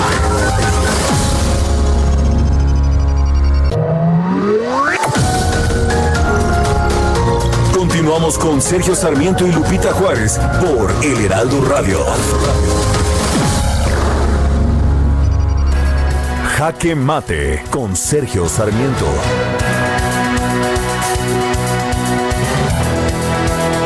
¿Cuál debe ser la función de un gobierno? Yo creo que la primera función de un gobierno es proporcionar ciertos servicios públicos que la iniciativa privada no puede proporcionar. Uno de ellos, por ejemplo, es la seguridad. No podemos permitir que cada persona, que cada familia tenga un ejército privado para defenderse. Por eso necesitamos todos una policía y un sistema de justicia para cuando se violen los derechos de las personas, de los gobernados. Ese es el elemento fundamental de la función de un gobierno. Pero me parece que el gobierno no tiene por qué producir bienes y servicios que sí puede producir la iniciativa privada. ¿Por qué tiene que generar electricidad? Y peor aún, ¿por qué tiene que generarla en un régimen de monopolio? Eso no tiene ningún sentido. Y estamos de hecho en México empezando a pagar las consecuencias de regresar a una situación que le hizo mucho daño en nuestro país. Ayer la empresa española Iberdrola, una de las mayores empresas de electricidad del mundo, anunció pues que ya no va a invertir en México debido debido a que el propio gobierno de la República no quiere que lo haga, ya no quiere inversión privada en electricidad. Al mismo tiempo, ayer la Comisión Federal de Electricidad colocó bonos en la Bolsa Mexicana de Valores para adquirir 10 mil millones de pesos en nueva deuda. En otras palabras, en lugar de utilizar el dinero para mejorar la seguridad o para enfrentar la pandemia del coronavirus, estamos utilizando dinero público o estamos endeudando al sector público para generar electricidad que generaría mejor y más barata una empresa privada. La verdad es que este es un gobierno que está olvidando que primero son los pobres. Yo soy Sergio Sarmiento y lo invito a reflexionar.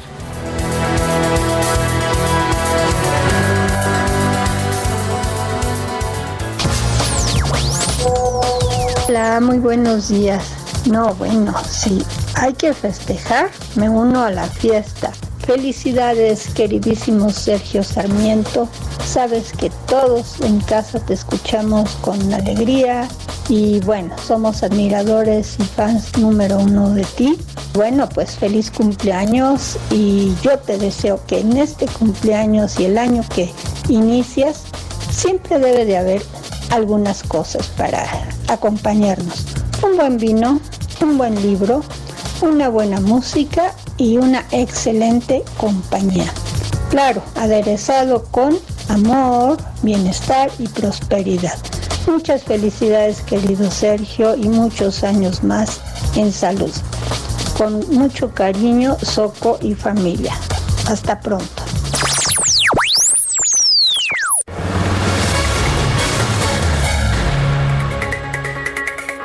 Qué buena onda de Doña Soco. Pues sí, y toda la familia y además. Toda la familia y toda la bola.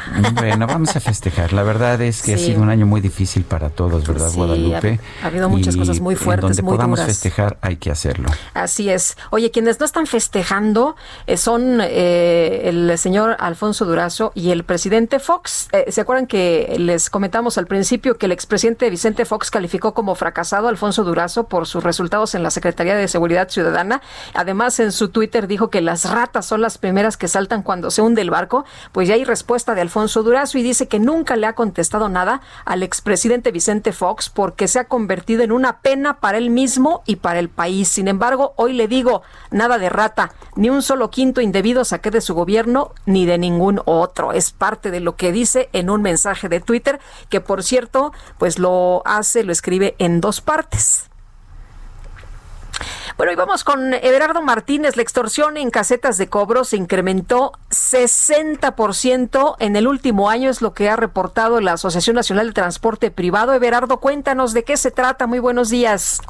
Buenos días, Lupita. Buenos días, Sergio. Así es, como menciona la Asociación Nacional de Transporte Privado, esta asociación que agrupa a empresas grandes internacionales y grandes mexicanas como, como cualquier otra de consumo en México, la que ustedes se imaginen, pues ellos tienen flotillas, eh, para empezar, ellos tienen flotillas de trailers que pues transportan sus mercancías. Ellos han reportado, pues, eh, desde otro punto de vista, todos, todos los daños que han tenido las casetas del país.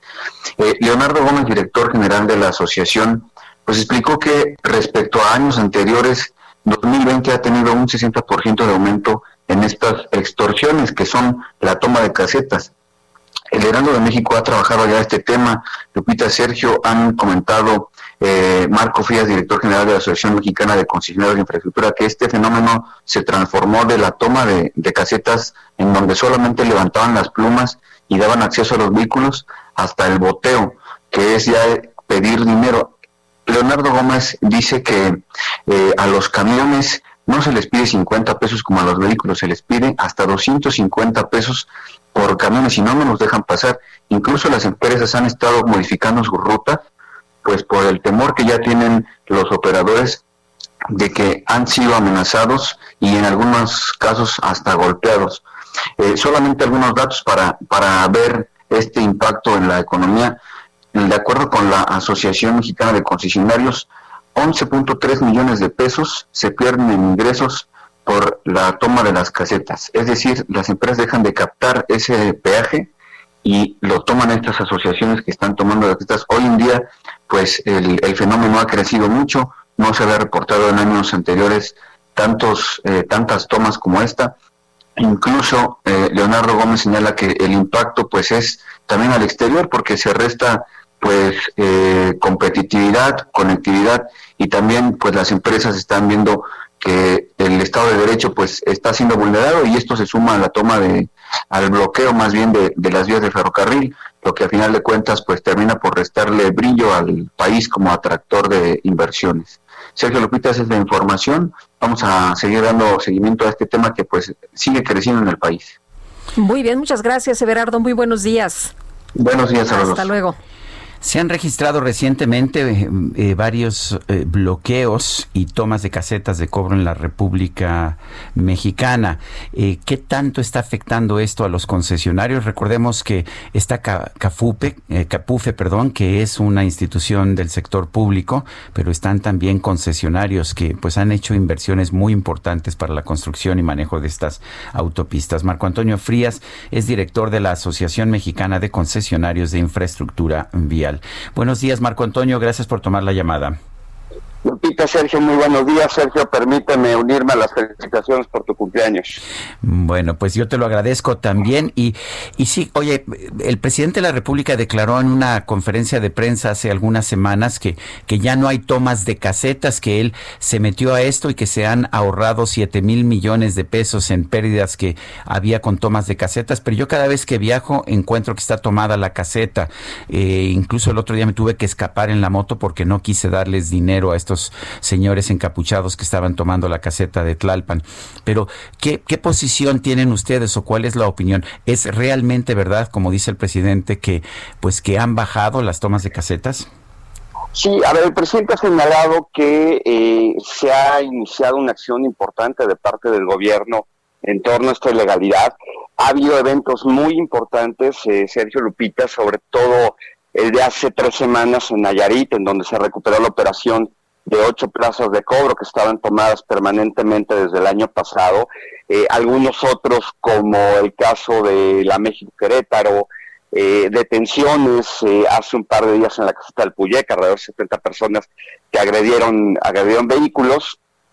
Pero también es importante señalar que más allá de estos operativos tan relevantes, el problema sí está creciendo particularmente en algunas entidades por ejemplo, el caso de Sinaloa, en Tlaxcala, en el Estado de México estamos enfrentando una, una problemática muy seria con esta acción de grupos que incluso ya hasta se disputan la, la caseta o el control de las plazas de cobro con métodos violentos.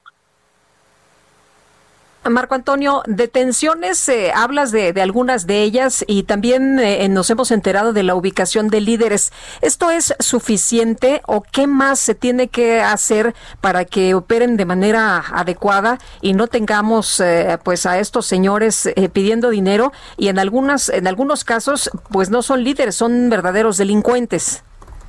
Así es, me, me parece que son varios temas. Primero, eh, creo que tiene que haber un respeto irrestricto al Estado de Derecho.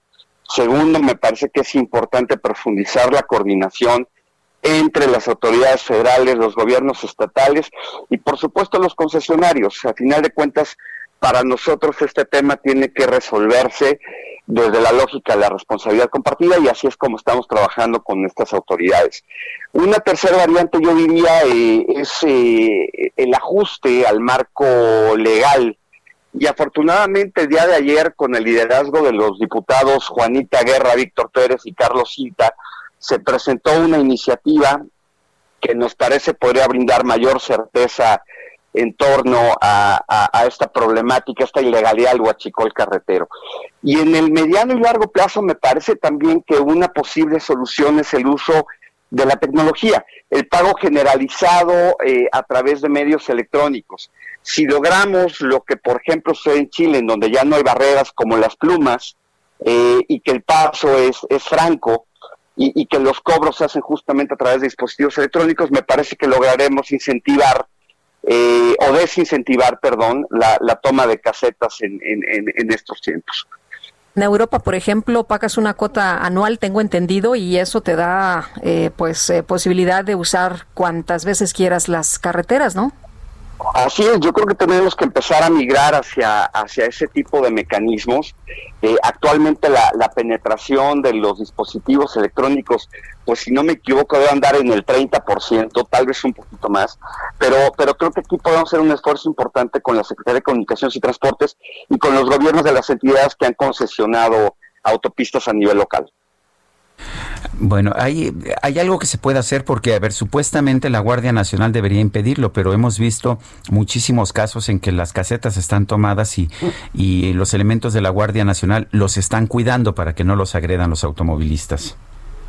Sí, yo, yo creo que esa es una, una problemática importante, insisto, eh, es fundamental que podamos profundizar esta colaboración, que podamos seguir trabajando en protocolos de actuación que, que, permitan disuadir la toma de casetas desde antes de que ésta se dé. Por supuesto, el tema de la acción legal, ahí hay una ventana de oportunidad importante con el Poder Judicial.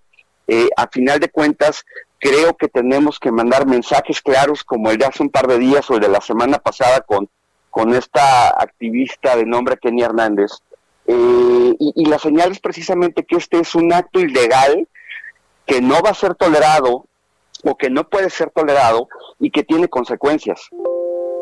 Pero, pero si no la liberan, lo que vamos a ver es que nos bloquean las carreteras cada vez que les dé la gana. Ese es, ese es el problema, que me parece que tenemos que ir generando estos eh, y tenemos que ir eliminando estos incentivos perversos y por eso reitero que es tan importante primero, eh, trabajar de manera más profunda con el Poder Judicial y que se puedan dar estos marcos, al, estos cambios al marco legal vigente. Muy bien. Bueno, pues estaremos, uh, estaremos al pendiente de lo que suceda. Creo que es muy molesto y en, y en algunas ocasiones se vuelve ya un acto de agresión en contra de quienes utilizan las carreteras, además de que pues estamos viendo ya un sistema de despojo sistemático, ¿no es así? Sí, si me permites, eh, creo que es muy importante mencionar esto. La violencia que se ejerce en contra de usuarios y operadores está escalando. Los eventos se incrementan prácticamente a diario y es efectivamente un sistema de extorsión. Es, repito, un huachicol carretero, pero además con la diferencia de que en el huachicol carretero existe una interacción directa con los usuarios y esto lo hace aún más peligroso.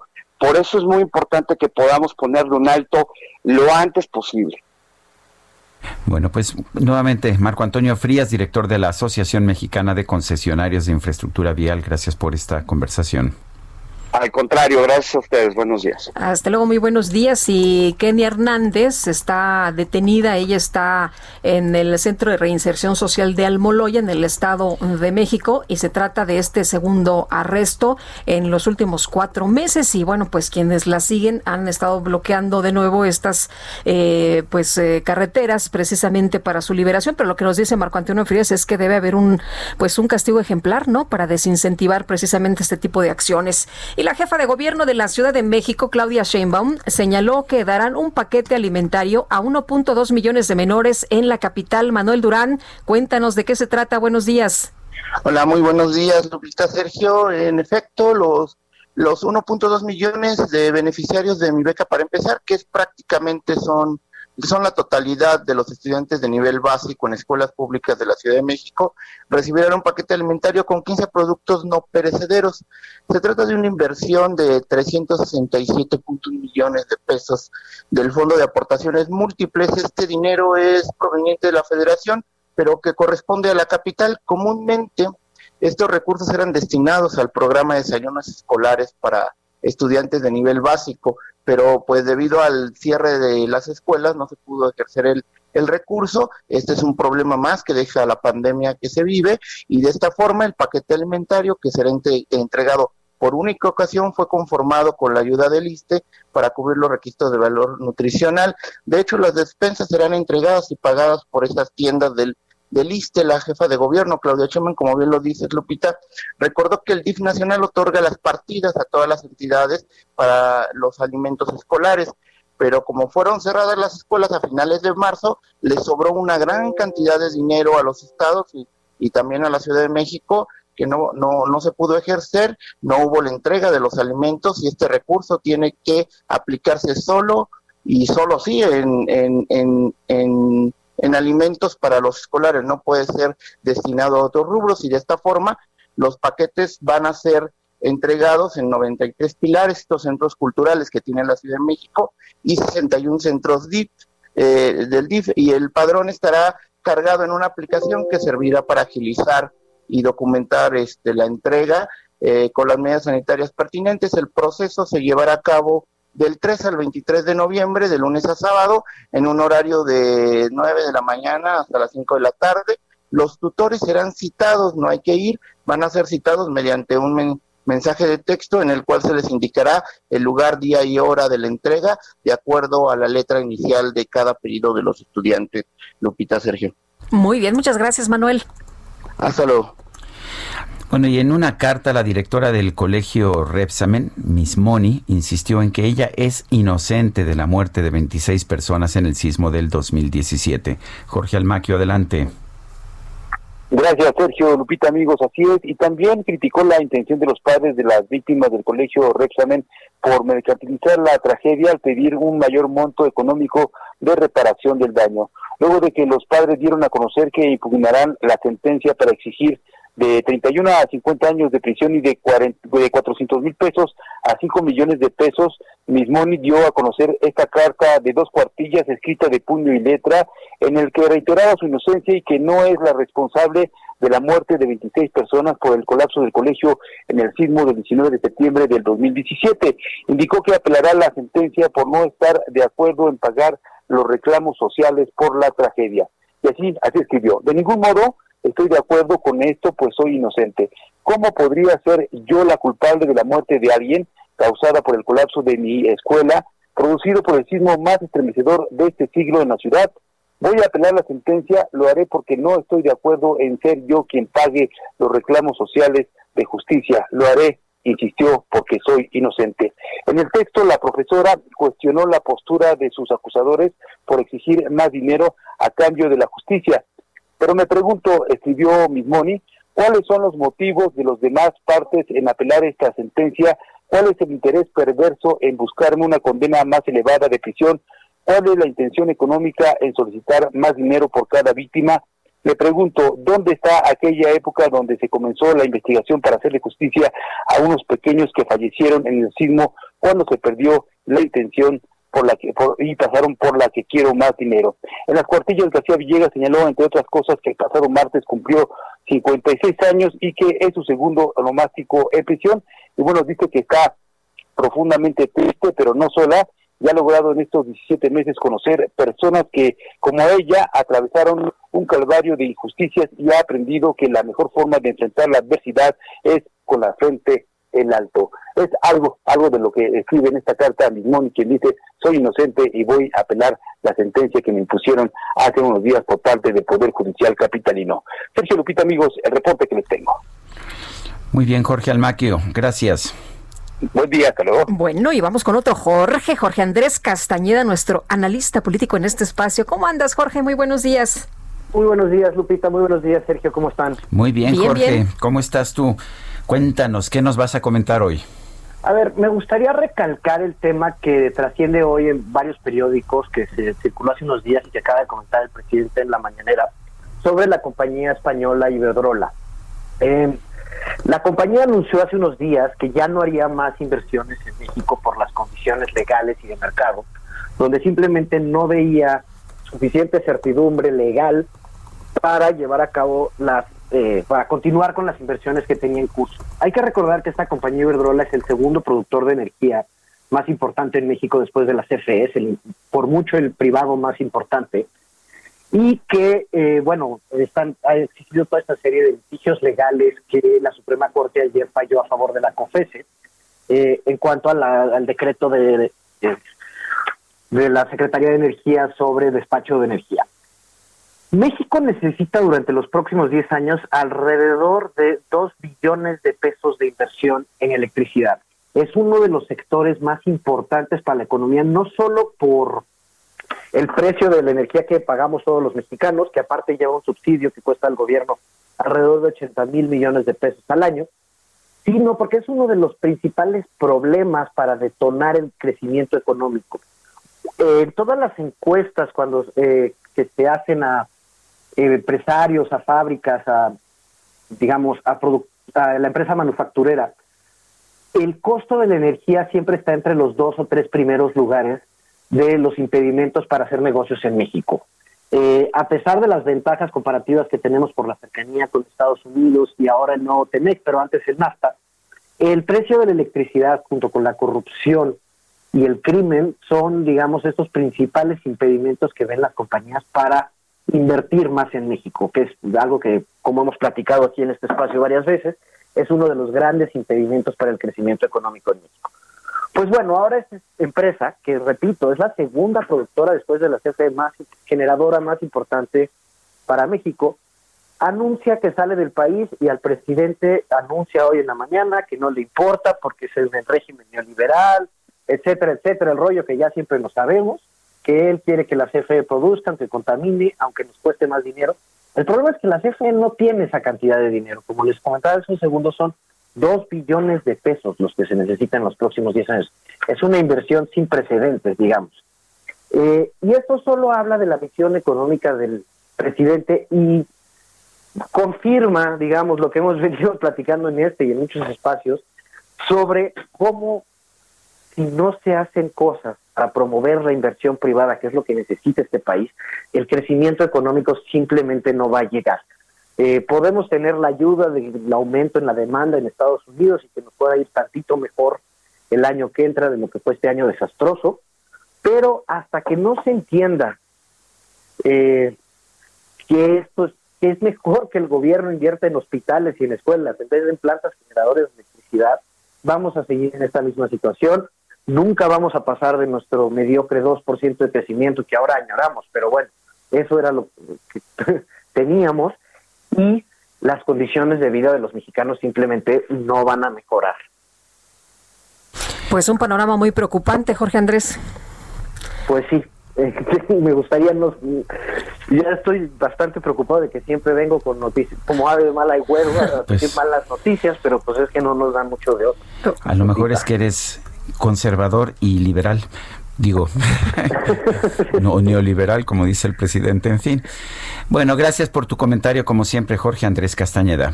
No, gracias a ustedes, saludos a todo el auditorio y buen día. Porque el COVID no se ha acabado, ¿eh? No, para nada. Son las 8 de la mañana con 53 minutos. Guadalupe Juárez y Sergio Sarmiento estamos en el Heraldo Radio y regresamos en un momento más.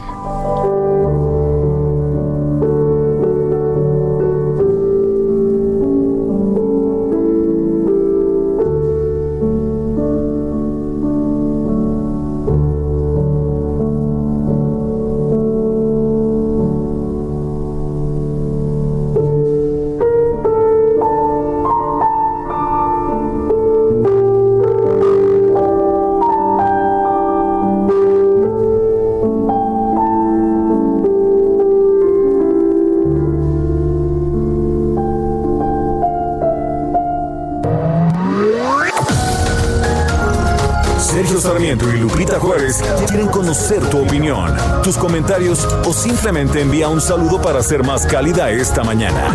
Envía tus mensajes al WhatsApp 5520 109647.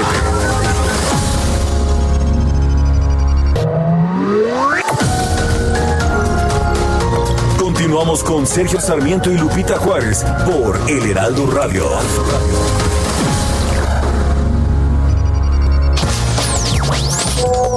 Buenos días, Sergio Lupita. Me parece genial la, idea de que los políticos puedan hacerse esas pruebas ante el repunte de contagios entre ellos. Lo que me parece gracioso es que ese recurso, ese privilegio, no lo tenemos el personal de salud. Saludos y que tengan bonita mañana.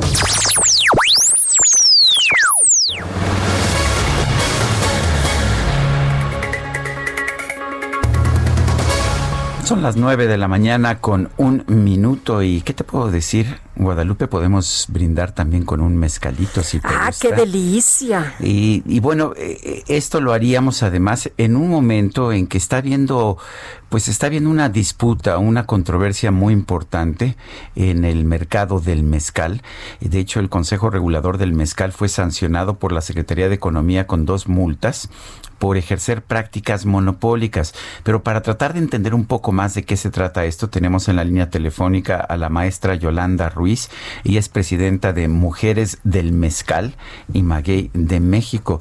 Siempre me da mucho gusto, así como encontrar a, a, mujeres que producen, que trabajan, que son echadas para adelante, pero las mezcaleras son todavía más echadas para adelante. Oye, por cierto que ayer me regalaron un mezcalito de, de Durango. ¿Así? En Zacatecas también hacen muy buen mezcal. ¿Así? Bueno, en diferentes partes de la República, ¿no? Bueno, vamos a preguntarle a Yolanda Ruiz, ¿cuál es este pleito por, por las reglas del mezcal? ¿Qué, ¿Qué opinan estas mujeres productoras del mezcal? Yolanda, en primer lugar, un gusto siempre platicar contigo.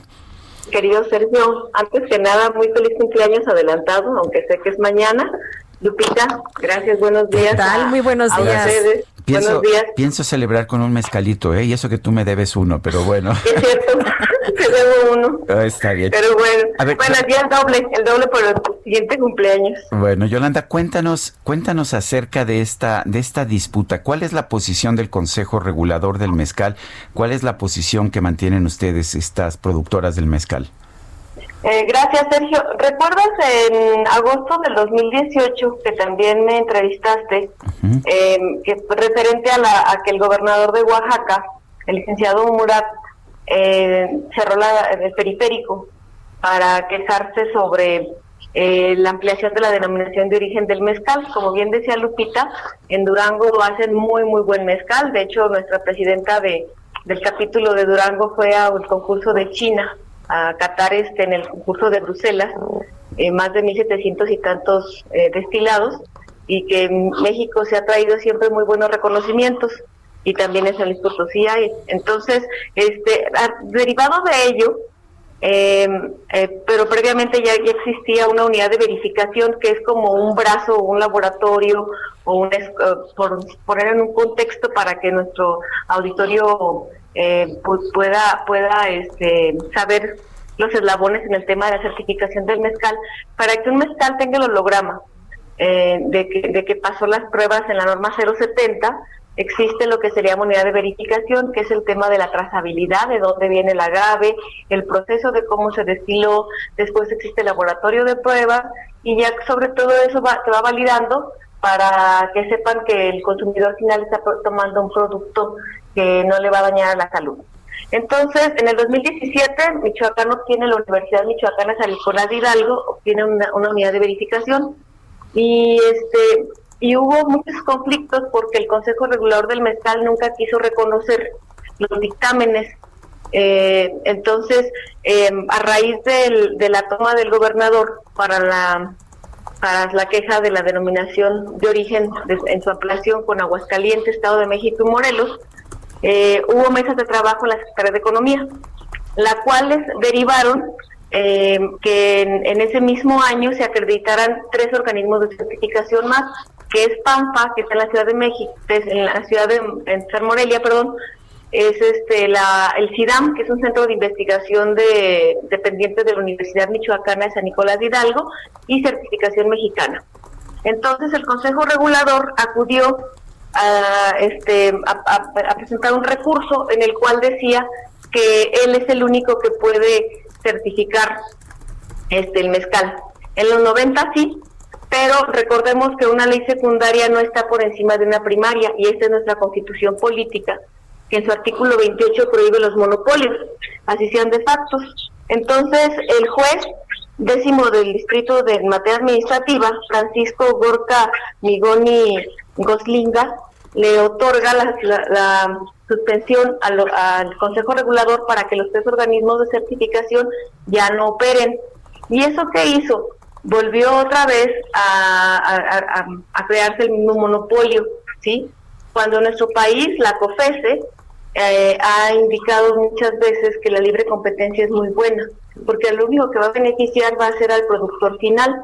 Y de hecho, derivado de varios escritos que hicieron tanto los organismos de certificación afectados como el laboratorio Extracta, que es de Oaxaca, que hacen los exámenes físico-químicos, la Dirección General de Normas le remite un oficio al licenciado Sergio López Rodríguez, director de la Comisión Federal de Competencia Económica, la COPESE, y el Consejo Regulador, este, él aduce que él considera que es el único que puede certificar, pero estamos hablando efectivamente de una práctica monopólica. Ahora, este, un tribunal le ordenó dejar sin efecto al, al juez Francisco Gorka Amigoni, mismo que eh, mañana sería el vencimiento para que eh, quede sin efecto la suspensión de sus tres organismos de certificación y puedan seguir certificando cuatro organismos teniendo una libre competencia en nuestro país. Bueno, a ver, entonces aquí el punto es, eh, ustedes están a favor de que pues se pueda producir el mezcal donde se puede producir, donde tenga la calidad que tenga que tener, pero que no esté limitado a nada más a un determinado número de, estados. Es, es prácticamente el Consejo Regulador del Mezcal.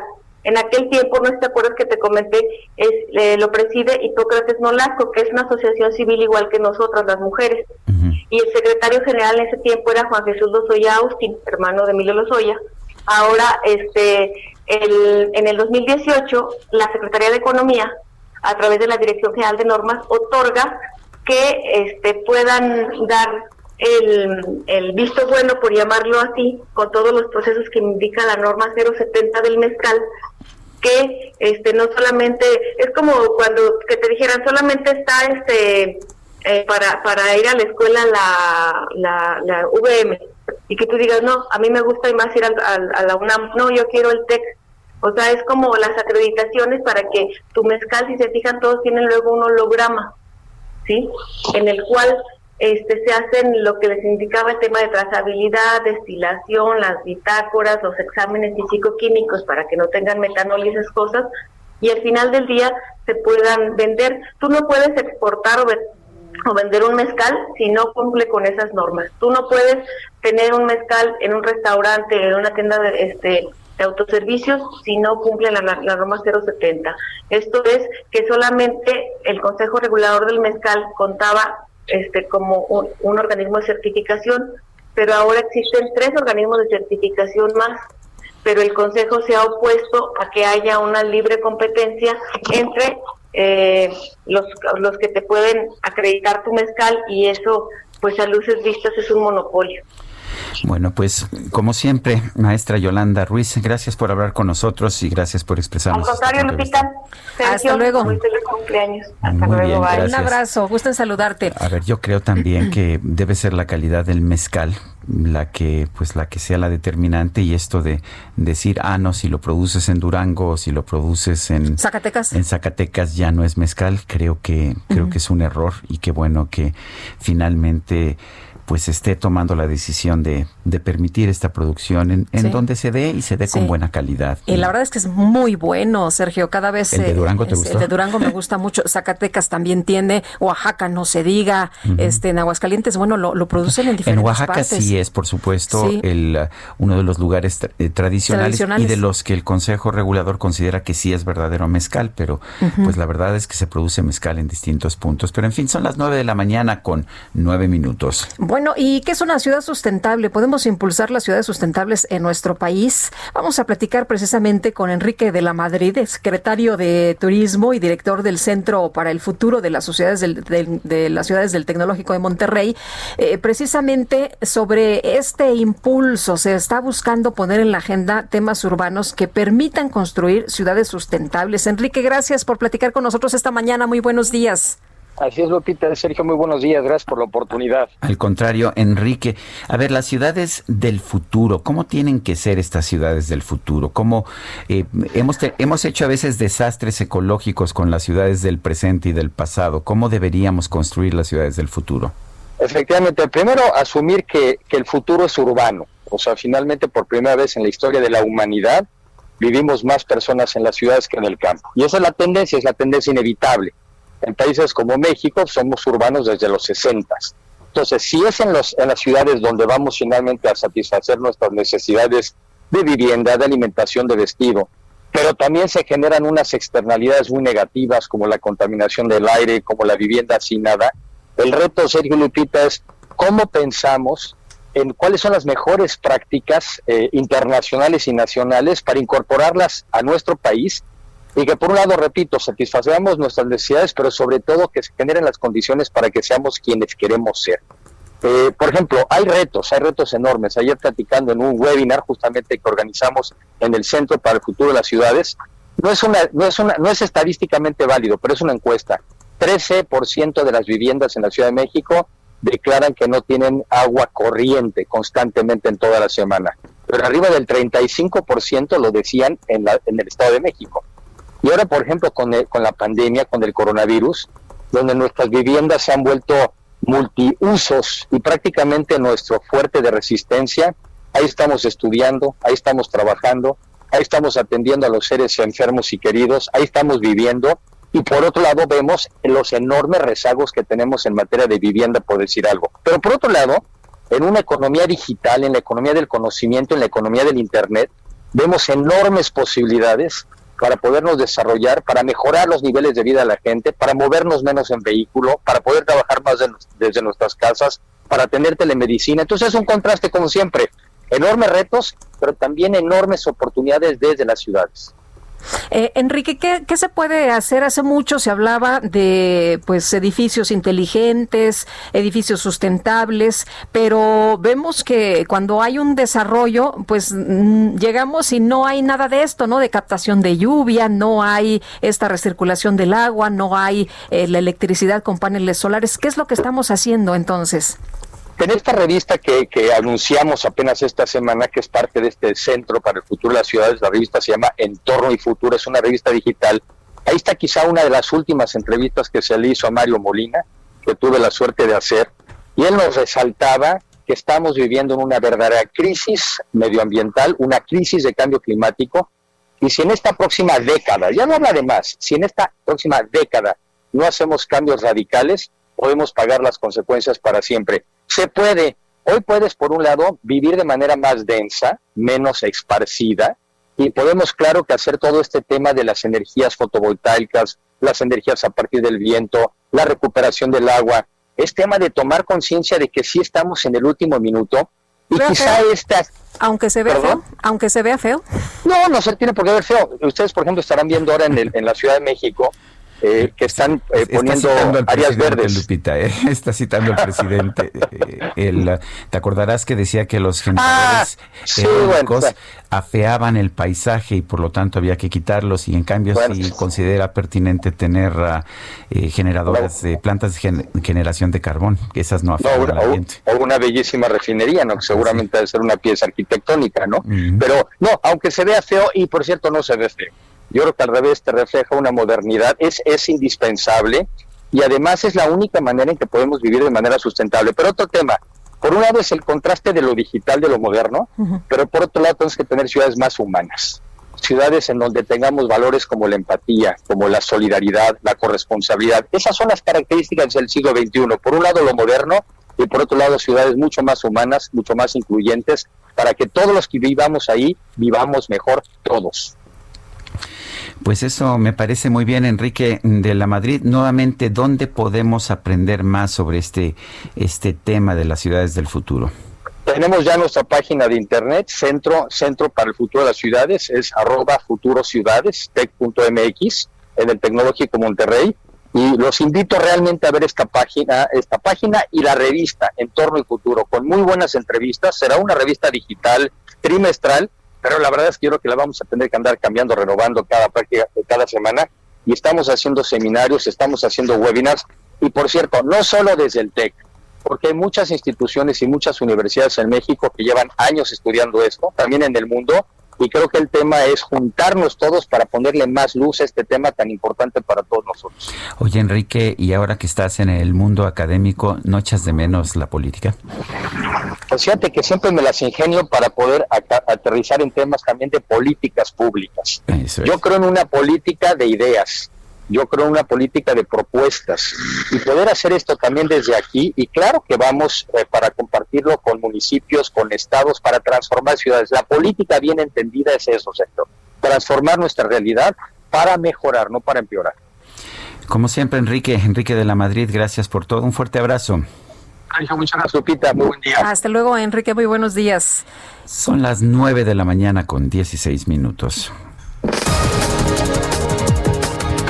Vamos un resumen de la información más importante. Esta mañana el presidente López Obrador informó que se alcanzó un acuerdo con el gobierno de los Estados Unidos para el pago del Tratado de Aguas de 1944 1944 ante el conflicto con los productores y las autoridades de Chihuahua. Ellos entendieron la circunstancia especial, sobre todo por el conflicto en Chihuahua, la actitud poco responsable de las autoridades de Chihuahua y de otros actores, y se tuvo que recurrir a disponer de agua que se asegura para el consumo humano con el compromiso del el gobierno estadounidense de que si necesitamos el agua para consumo humano, ellos van a proporcionarla y que si tenemos una situación de sequía severa, también nos van a auxiliar. El director general para América del Norte de la Cancillería, Roberto Velasco, aclaró que va a continuar la extracción de agua de la presa Luis L. León de Chihuahua para el consumo humano del norte del país.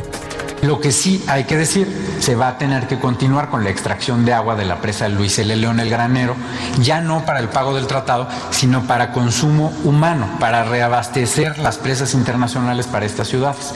Esto estima la Conagua que hasta el 19 de noviembre eh, estará sucediendo. Entonces, bueno, pues con eso simplemente decir, fue una negociación muy exitosa. Bueno, la Coparmex anunció que José Medina Mora será el próximo presidente de esa institución. Sí, el próximo presidente. El uh, cargo de Gustavo de Hoyos va a concluir el próximo 31 de diciembre. José Medina Mora, con quien hemos conversado aquí en varias ocasiones, fue el único candidato al cargo de presidente.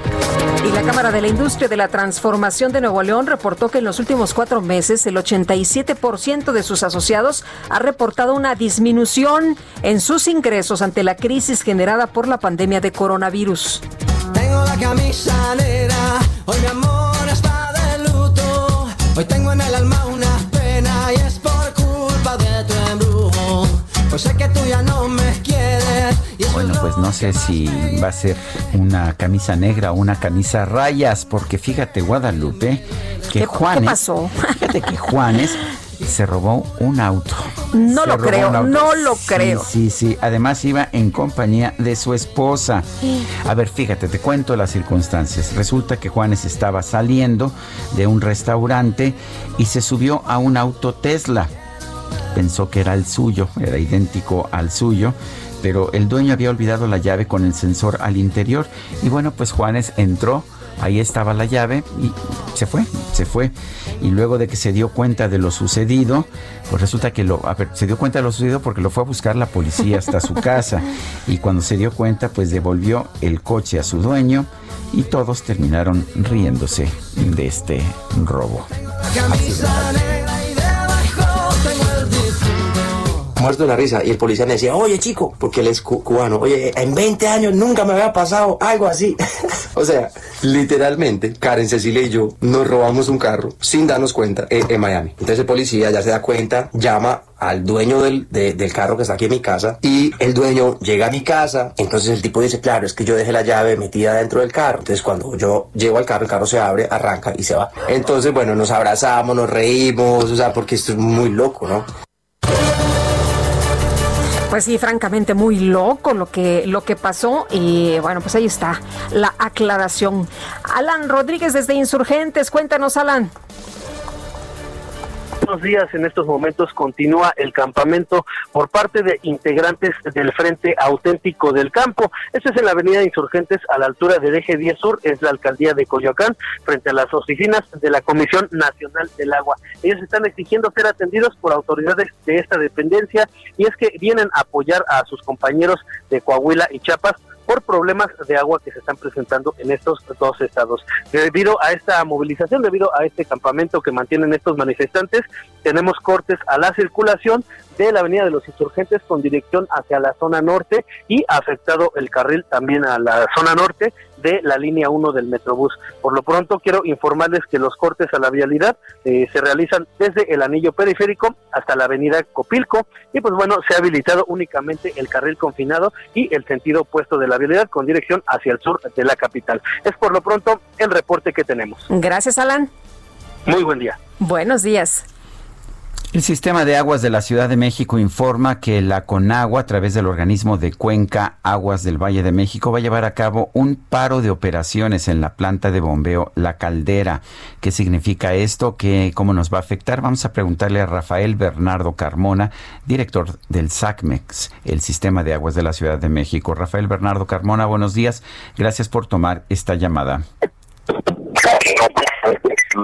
Buenos días. Saludo para ustedes y para todo el auditorio, por favor. Gracias, buenos días. ¿Cómo nos va a afectar este paro de operaciones y cuánto tiempo va a tener?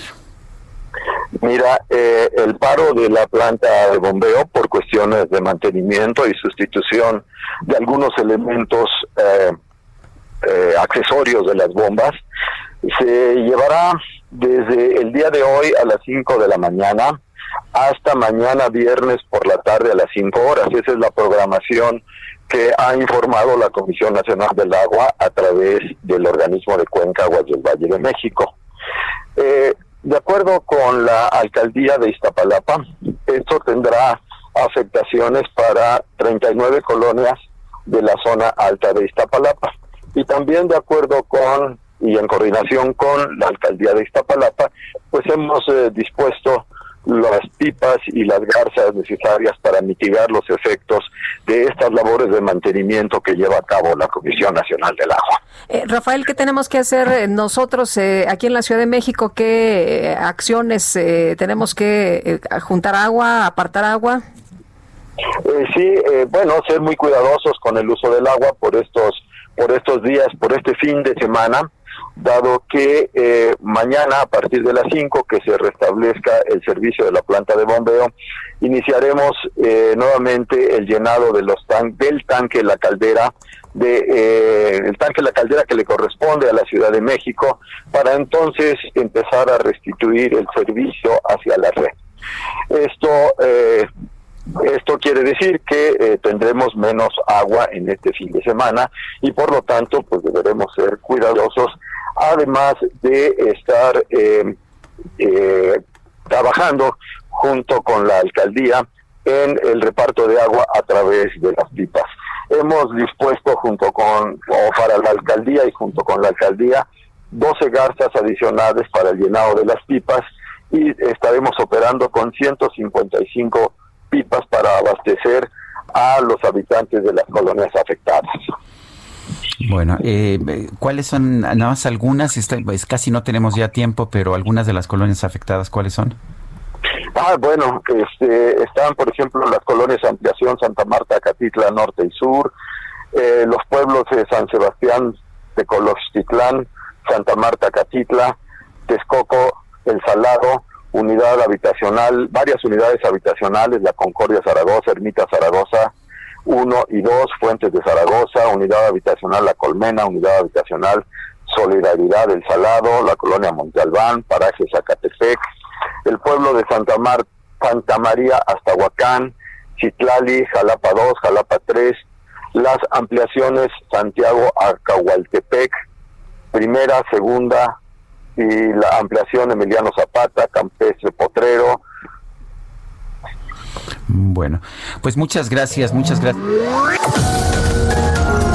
Sergio Sarmiento y Lupita Juárez quieren conocer tu opinión, tus comentarios o simplemente envía un saludo para ser más cálida esta mañana.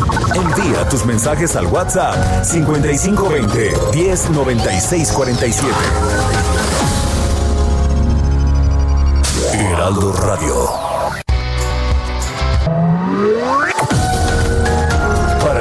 Juárez. Tu opinión es importante. Escríbele a Twitter en arroba Lupita Juárez H.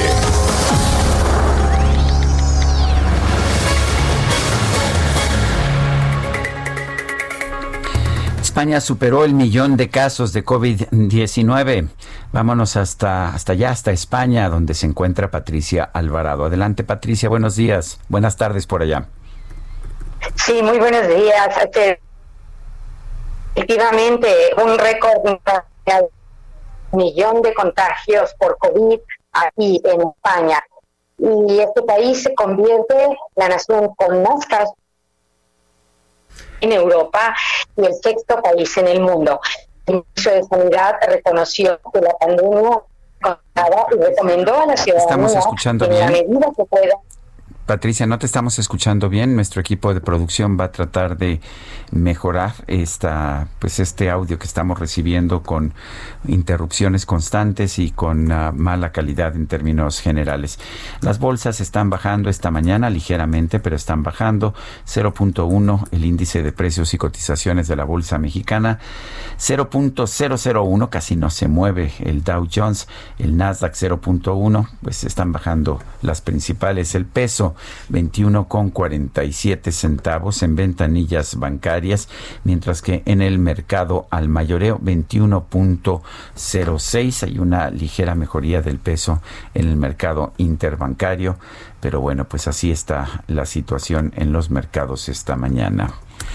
Bueno, y recuperamos la comunicación con Patricia en un momento más. Oye, fíjate que se ha comentado mucho, Sergio, de lo que ahora es bueno y antes era malo. Y Alma Maldonado, que es investigadora de CONACIT, pues eh, resulta que ayer eh, ella posteó dos eh, tweets para hablar precisamente del tema y dijo, escribió, acompáñenme a ver esta, esta triste historia. Parece que Elena Bulla no pensó que nos íbamos a dar cuenta que en un año le dio más dinero a una empresa que señaló esta misma mañana, o sea, ayer, como parte de las primeras 10 que más dinero público recibieron en 18 años.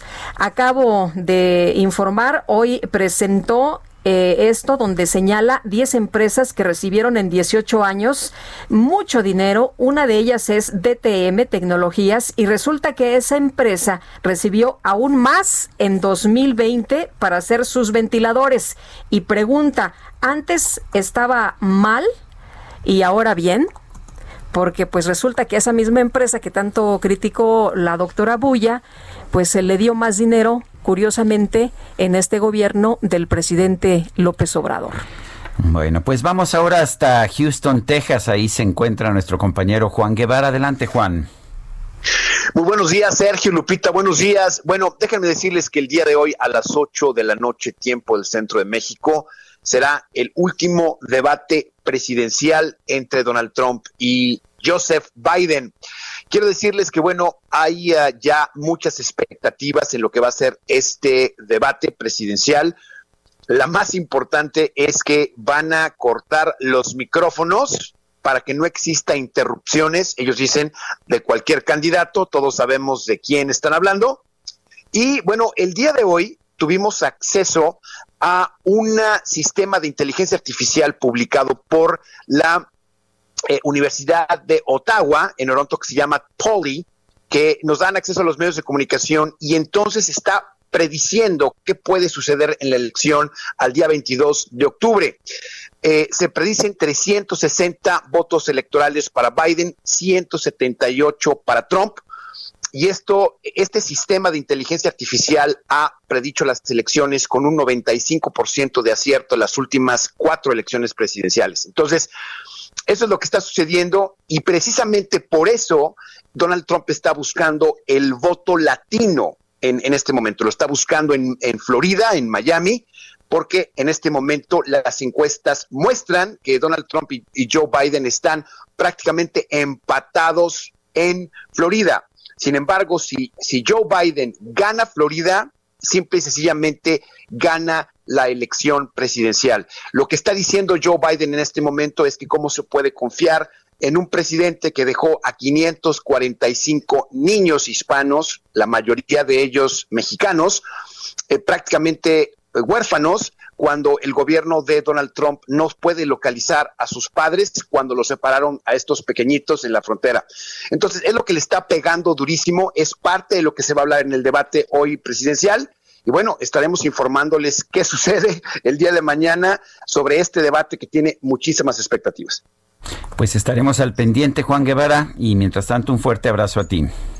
Abrazos para ustedes, gracias. Gracias, buenos días y regresamos con Patricia Alvarado hasta España. Patricia, adelante. Ya, pues como comentábamos, España ha superado el millón de contagios por COVID-19 y así se convierte en el país europeo con más casos, solo detrás de Rusia y la sexta nación en el mundo. El ministro de Sanidad reconoció que la pandemia no está controlada y recomendó a la ciudadanía que si es posible no salgan de casa. Hay 8 millones de españoles parcialmente confinados y estos españoles no pueden salir de sus ciudades, como es el caso del mismo Madrid, otros de sus provincias o regiones. Eh, se supone que mm, mm, pasado mañana en Madrid se levanta esta restricción de poder entrar y salir de la capital española, aunque lo que se está estudiando ahora es otra medida que será aplicar previsiblemente a partir de pasado mañana sábado el toque de queda, que sería de la medianoche a las seis de la mañana. Se trata de eliminar la movilidad propia del ocio nocturno e incluso el transporte público dejaría de funcionar a altas horas de la noche. Eso sí, bares, restaurantes y comercios, por lo visto, deberán seguir cerrando a las 10 de la noche. Además de Madrid, otras ciudades como Sevilla o Valencia estudian también el toque de queda y como ya sucede en ciudades de Francia, Bélgica e Italia, pues España seguirá este ejemplo. Lupita, Sergio. Muy bien, muchas gracias Patricia. Pues al contrario, que tengan eh, muy buen día. Igualmente. Son las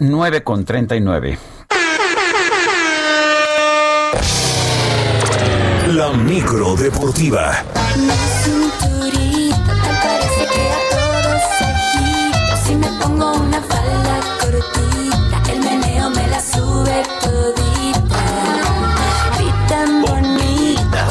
hombre viene desatado el DJ Kike, ya no sé ni qué hacer con él. Yo he tratado de, de, meterlo en el redil, pero no hay forma, no hay forma, no aprende, ¿verdad, Julio Romero?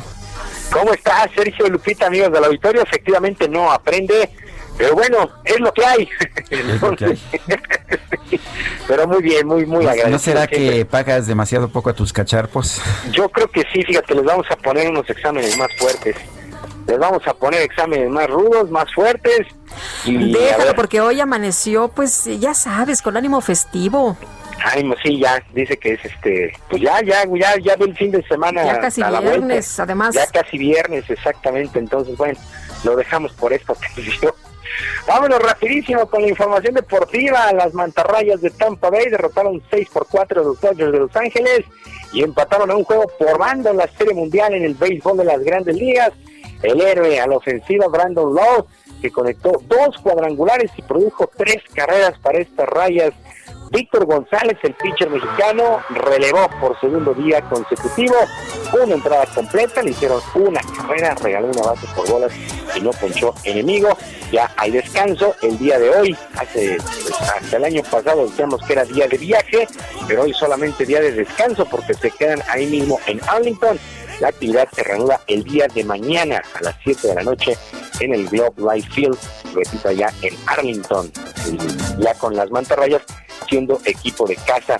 Fecha 1 en la Champions League, resultados que han llamado la atención. El Bayern goleó 4 por 0 al Atlético de Madrid. Héctor Herrera, mexicano, jugó los 90 minutos para el Atlético. El Manchester City, 3 por 1 sobre el Porto. Jesús Manuel el Tecatito Corona, 77 minutos para el equipo del Porto. Edson Álvarez se quedó en la banca del Ajax, que perdió 1 por 0 ante el Liverpool. Y en resultado sorpresivo, el Shakhtar venció 3 por 2 al Real Madrid. Zinedine Zidane, técnico del cuadro merengue, se dijo ocupado de cara al clásico contra el Barcelona el sábado ya que llevan dos derrotas consecutivas en Liga y ahora en Champions.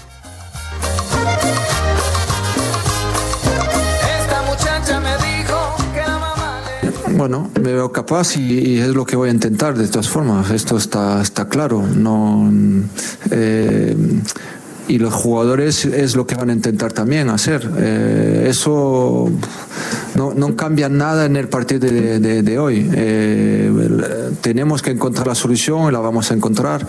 Yo creo que nosotros estamos, sabemos en la situación que, estamos, es un segundo eh, mal, mal partido y bueno, ahora hay que preparar el, el, nuestro partido que es, que es ya es sábado. Real Madrid. No, no, no es, no es común ver al conjunto merengue perder dos jugadores consecutivos en distintas competencias. Y en sus redes sociales, el atacante de los Bravos de Juárez, Marco Fabián, dio a conocer que ha dado positivo de coronavirus. El post salió incluso antes de que el propio equipo lo comunicara. Los Bravos se miden este fin de semana a los Tigres de la U de Nuevo León en la fecha 15 y ha sido uno de los equipos más golpeados por el tema. Eh, partido de ida en la final de la Copa MX del balompié local y los Rayados del Monterrey de visita le pegaron 1 por 0 a los Cholos de Tijuana con tanto Nicolás Sánchez de penalti al minuto 17 el duelo de vuelta será el próximo 4 de noviembre en el Gigante de Acero allá en la Sultana del Norte. Y los púgiles mexicanos Carlos Cuadras y el campeón Juan Francisco El Gallo Estrada prácticamente se declararon listos para verse las caras este viernes en las instalaciones de una televisora y en pleito donde estará en juego el cetro super mosca del Consejo Mundial de Boxeo. Según las apuestas, el gallo sube como favorito ya que llega en mejores condiciones a pesar de que no tiene actividad pues prácticamente hace un año. Estrada, el gallito Estrada, promete un gran duelo. Tengo una, una preparación excelente, una preparación mucho mejor que la vez pasada. Eh, desgraciadamente la vez pasada tuve algunas lesiones, no puedo entrenar bien, aún así ganamos la pelea y, y pues la verdad que eh, me siento listo para, para, pues para ganar contundentemente. La verdad que la vez pasada sí fue una pelea cerrada, pero pues no estuve entrando al 100% por lesiones. Pero yo me considero un peleador que, que pues me, me, acoplo a los, a los peleadores que me tocan, ¿no? Bueno, ambos púgiles ya se vieron las caras en septiembre del 2017 allá en Carson, California. Sergio Lupita, amigos del auditorio, la información deportiva este jueves, que es un extraordinario día. Por supuesto, abrazo a la distancia. Muchísimas gracias, Julio. Muy buen día.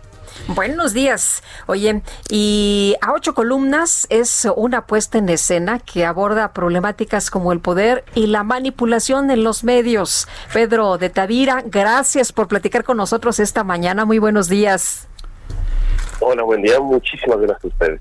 Gracias, Pedro. A ver, cuéntanos de esta obra, estas ocho columnas. En primer lugar, ¿es presencial, es remota? ¿Cómo, cómo, se, cómo, cómo se va a escenificar?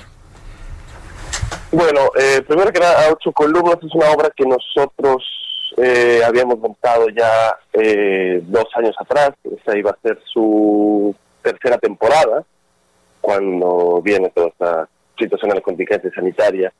Y entonces, eh, dadas las circunstancias de la misma contingencia, eh, decidimos grabarla eh, a cuatro cámaras en Full HD y transitar del lenguaje teatral a un lenguaje intermedio entre la televisión y el teatro, con, con teatro grabado, y va a ser una, es una, es una proyección en streaming de un de, de una obra de teatro, no, no, no, es, no es en vivo, sino ya, ya se pregrabó, digamos. Pedro, cuéntanos, eh, ¿cómo es ahora trabajar precisamente pues en esta situación de, de pandemia? Todo el mundo se ha tenido que adaptar. Cuéntanos en su caso, ¿cómo ha sido? Pues sí, ha sido un, una labor de adaptación bastante interesante. Eh, y los que nos dedicamos al teatro, pues sufrimos de pronto de la noche a la mañana el golpe duro de, de no poder desempeñar nuestro trabajo porque porque depende de, de, la, de la presencia en vivo de nosotros y, sobre todo del público. No nos olvidamos que pensamos que cuando vamos de espectadores a ver una obra, vamos a ver un proyecto terminado, pero en realidad es que el proyecto se termina en el mismo momento que quedaste con la presencia del público. Entonces, eh, hemos tenido que adaptar y se, se han encontrado otros, tal vez llamó paliativos, para poder poder desempeñar nuestro nuestro trabajo de, de hacerlo en vivo, de hacerlo en, de hacerlo con la presencia, como se pueda a través del otro. Eh, y ahora pues tenemos que depender de, de, estas plataformas de streaming, eh, ya sea en vivo o, o falsos en vivo, digamos, como para poder llegar hacia donde antes llegábamos con la presencia física del público. Entonces, quiero pensar que esto es una especie de mientras tanto en lo que se en lo que llega la vacuna en lo que se puede abrir en lo que superamos esta contingencia sanitaria que sin duda es lo más importante que, tenemos que hacer. Eh, y mientras tanto pues encontrar maneras como esta de, hacer llegar nuestro trabajo y nuestro discurso y, y decirle al, público tenemos algo que decir veamos que de eso Pedro de Tavira gracias por esta invitación no, al contrario, muchísimas gracias a usted. Bueno, sí. Pues son las 9 de la mañana con 47 minutos. GastroLab con el chef Israel Arechiga.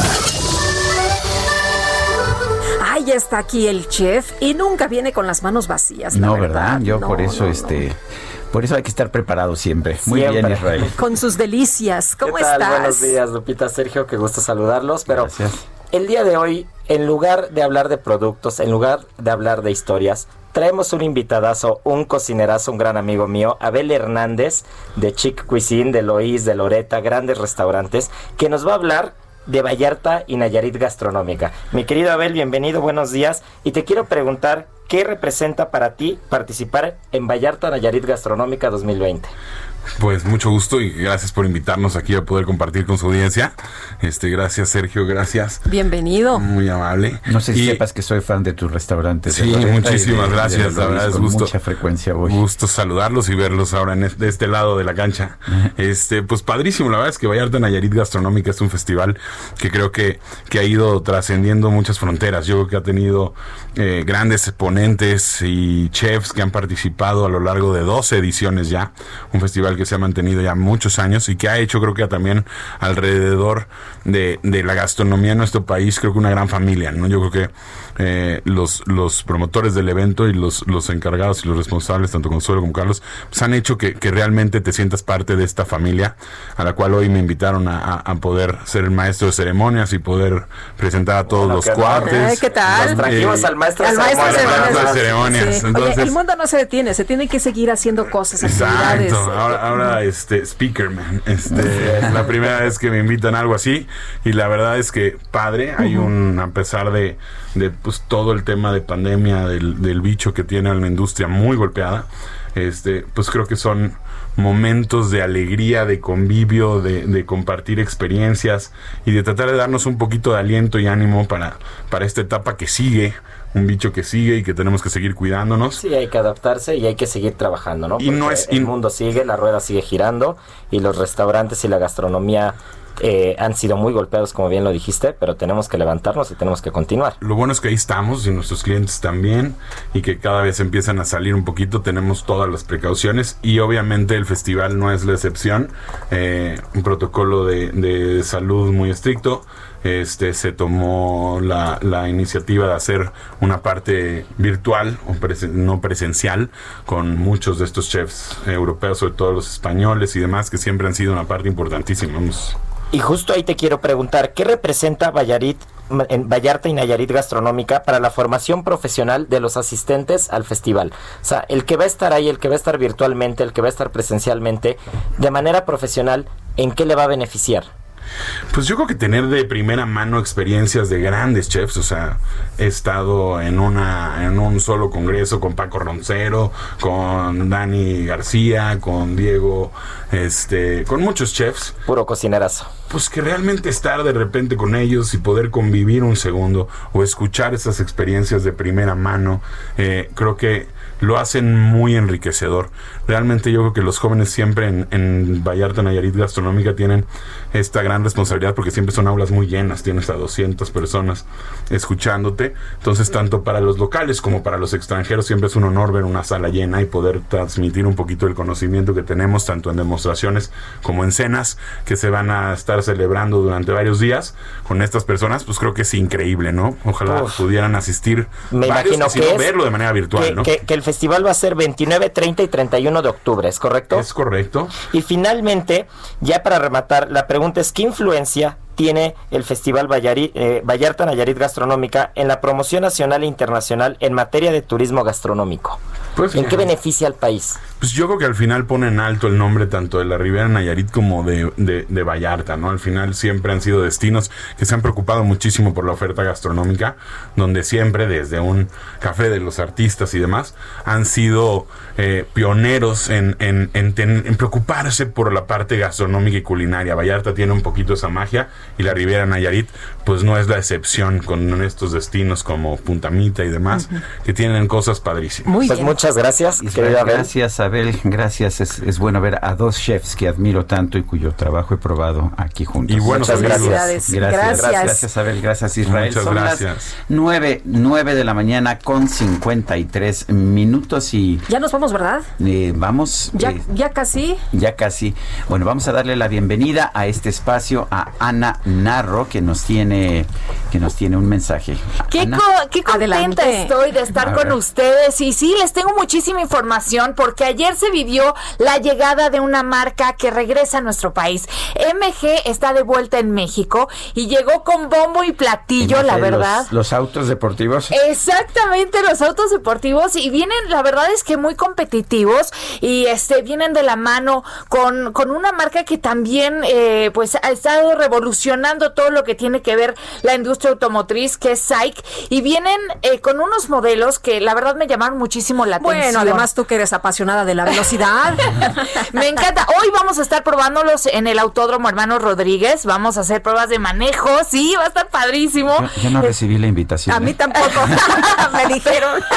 Pero ahí estamos. Oye, pero nos vamos a pegar contigo, se me hace. Sí, vénganse, vénganse, vamos a probarlos porque traen tres modelos con los que llegan, eh, la verdad es que muy competitivos en cuanto a precios, eh, traen toda la propuesta para un público que necesita pues variedad, ¿no? Y vienen desde un sedán, que la verdad me sorprendió muchísimo porque los sedanes en nuestro país ahorita ya están pues casi casi que nadie los voltea a ver, todo mundo quiere un SUV y estamos muy emocionados de que traigan tres modelos, el sedán y también traen otro que es como es, es la SUV la grande y una SUV más pequeña y todo el equipo de MG México está poniendo pues ahora sí que toda la carne al asador para que el público pueda tener una opción buena, diferente y de verdad se van a quedar helados con todo lo que están proponiendo. Mándanos unas fotitos. Les voy a mandar fotos, ahí las voy a estar subiendo a mis redes sociales, arroba ananarro, para que puedan estar al pendiente de todo lo que MG trae a nuestro país. Muchas gracias. Ana, gracias. Y se nos acabó el tiempo, Guadalupe. Vámonos entonces, que la pasen todos muy bien, que disfruten este día y mañana nos escuchamos a las 7 en punto. Feliz cumple, mi querido Sergio. Hasta mañana. Gracias de todo corazón.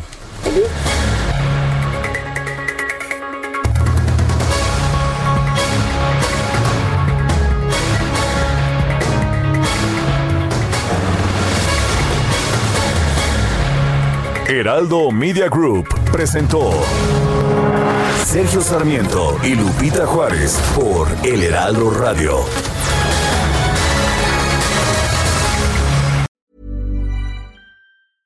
Imagine the softest sheets you've ever felt. Now imagine them getting even softer over time. That's what you'll feel with Bowl and Branch's organic cotton sheets. In a recent customer survey, 96% replied that Bowl and Branch sheets get softer with every wash. Start getting your best night's sleep in these sheets that get softer and softer for years to come. Try their sheets with a 30-night guarantee. Plus, get 15% off your first order at bowlandbranch.com. Code BUTTERY. Exclusions apply. See site for details.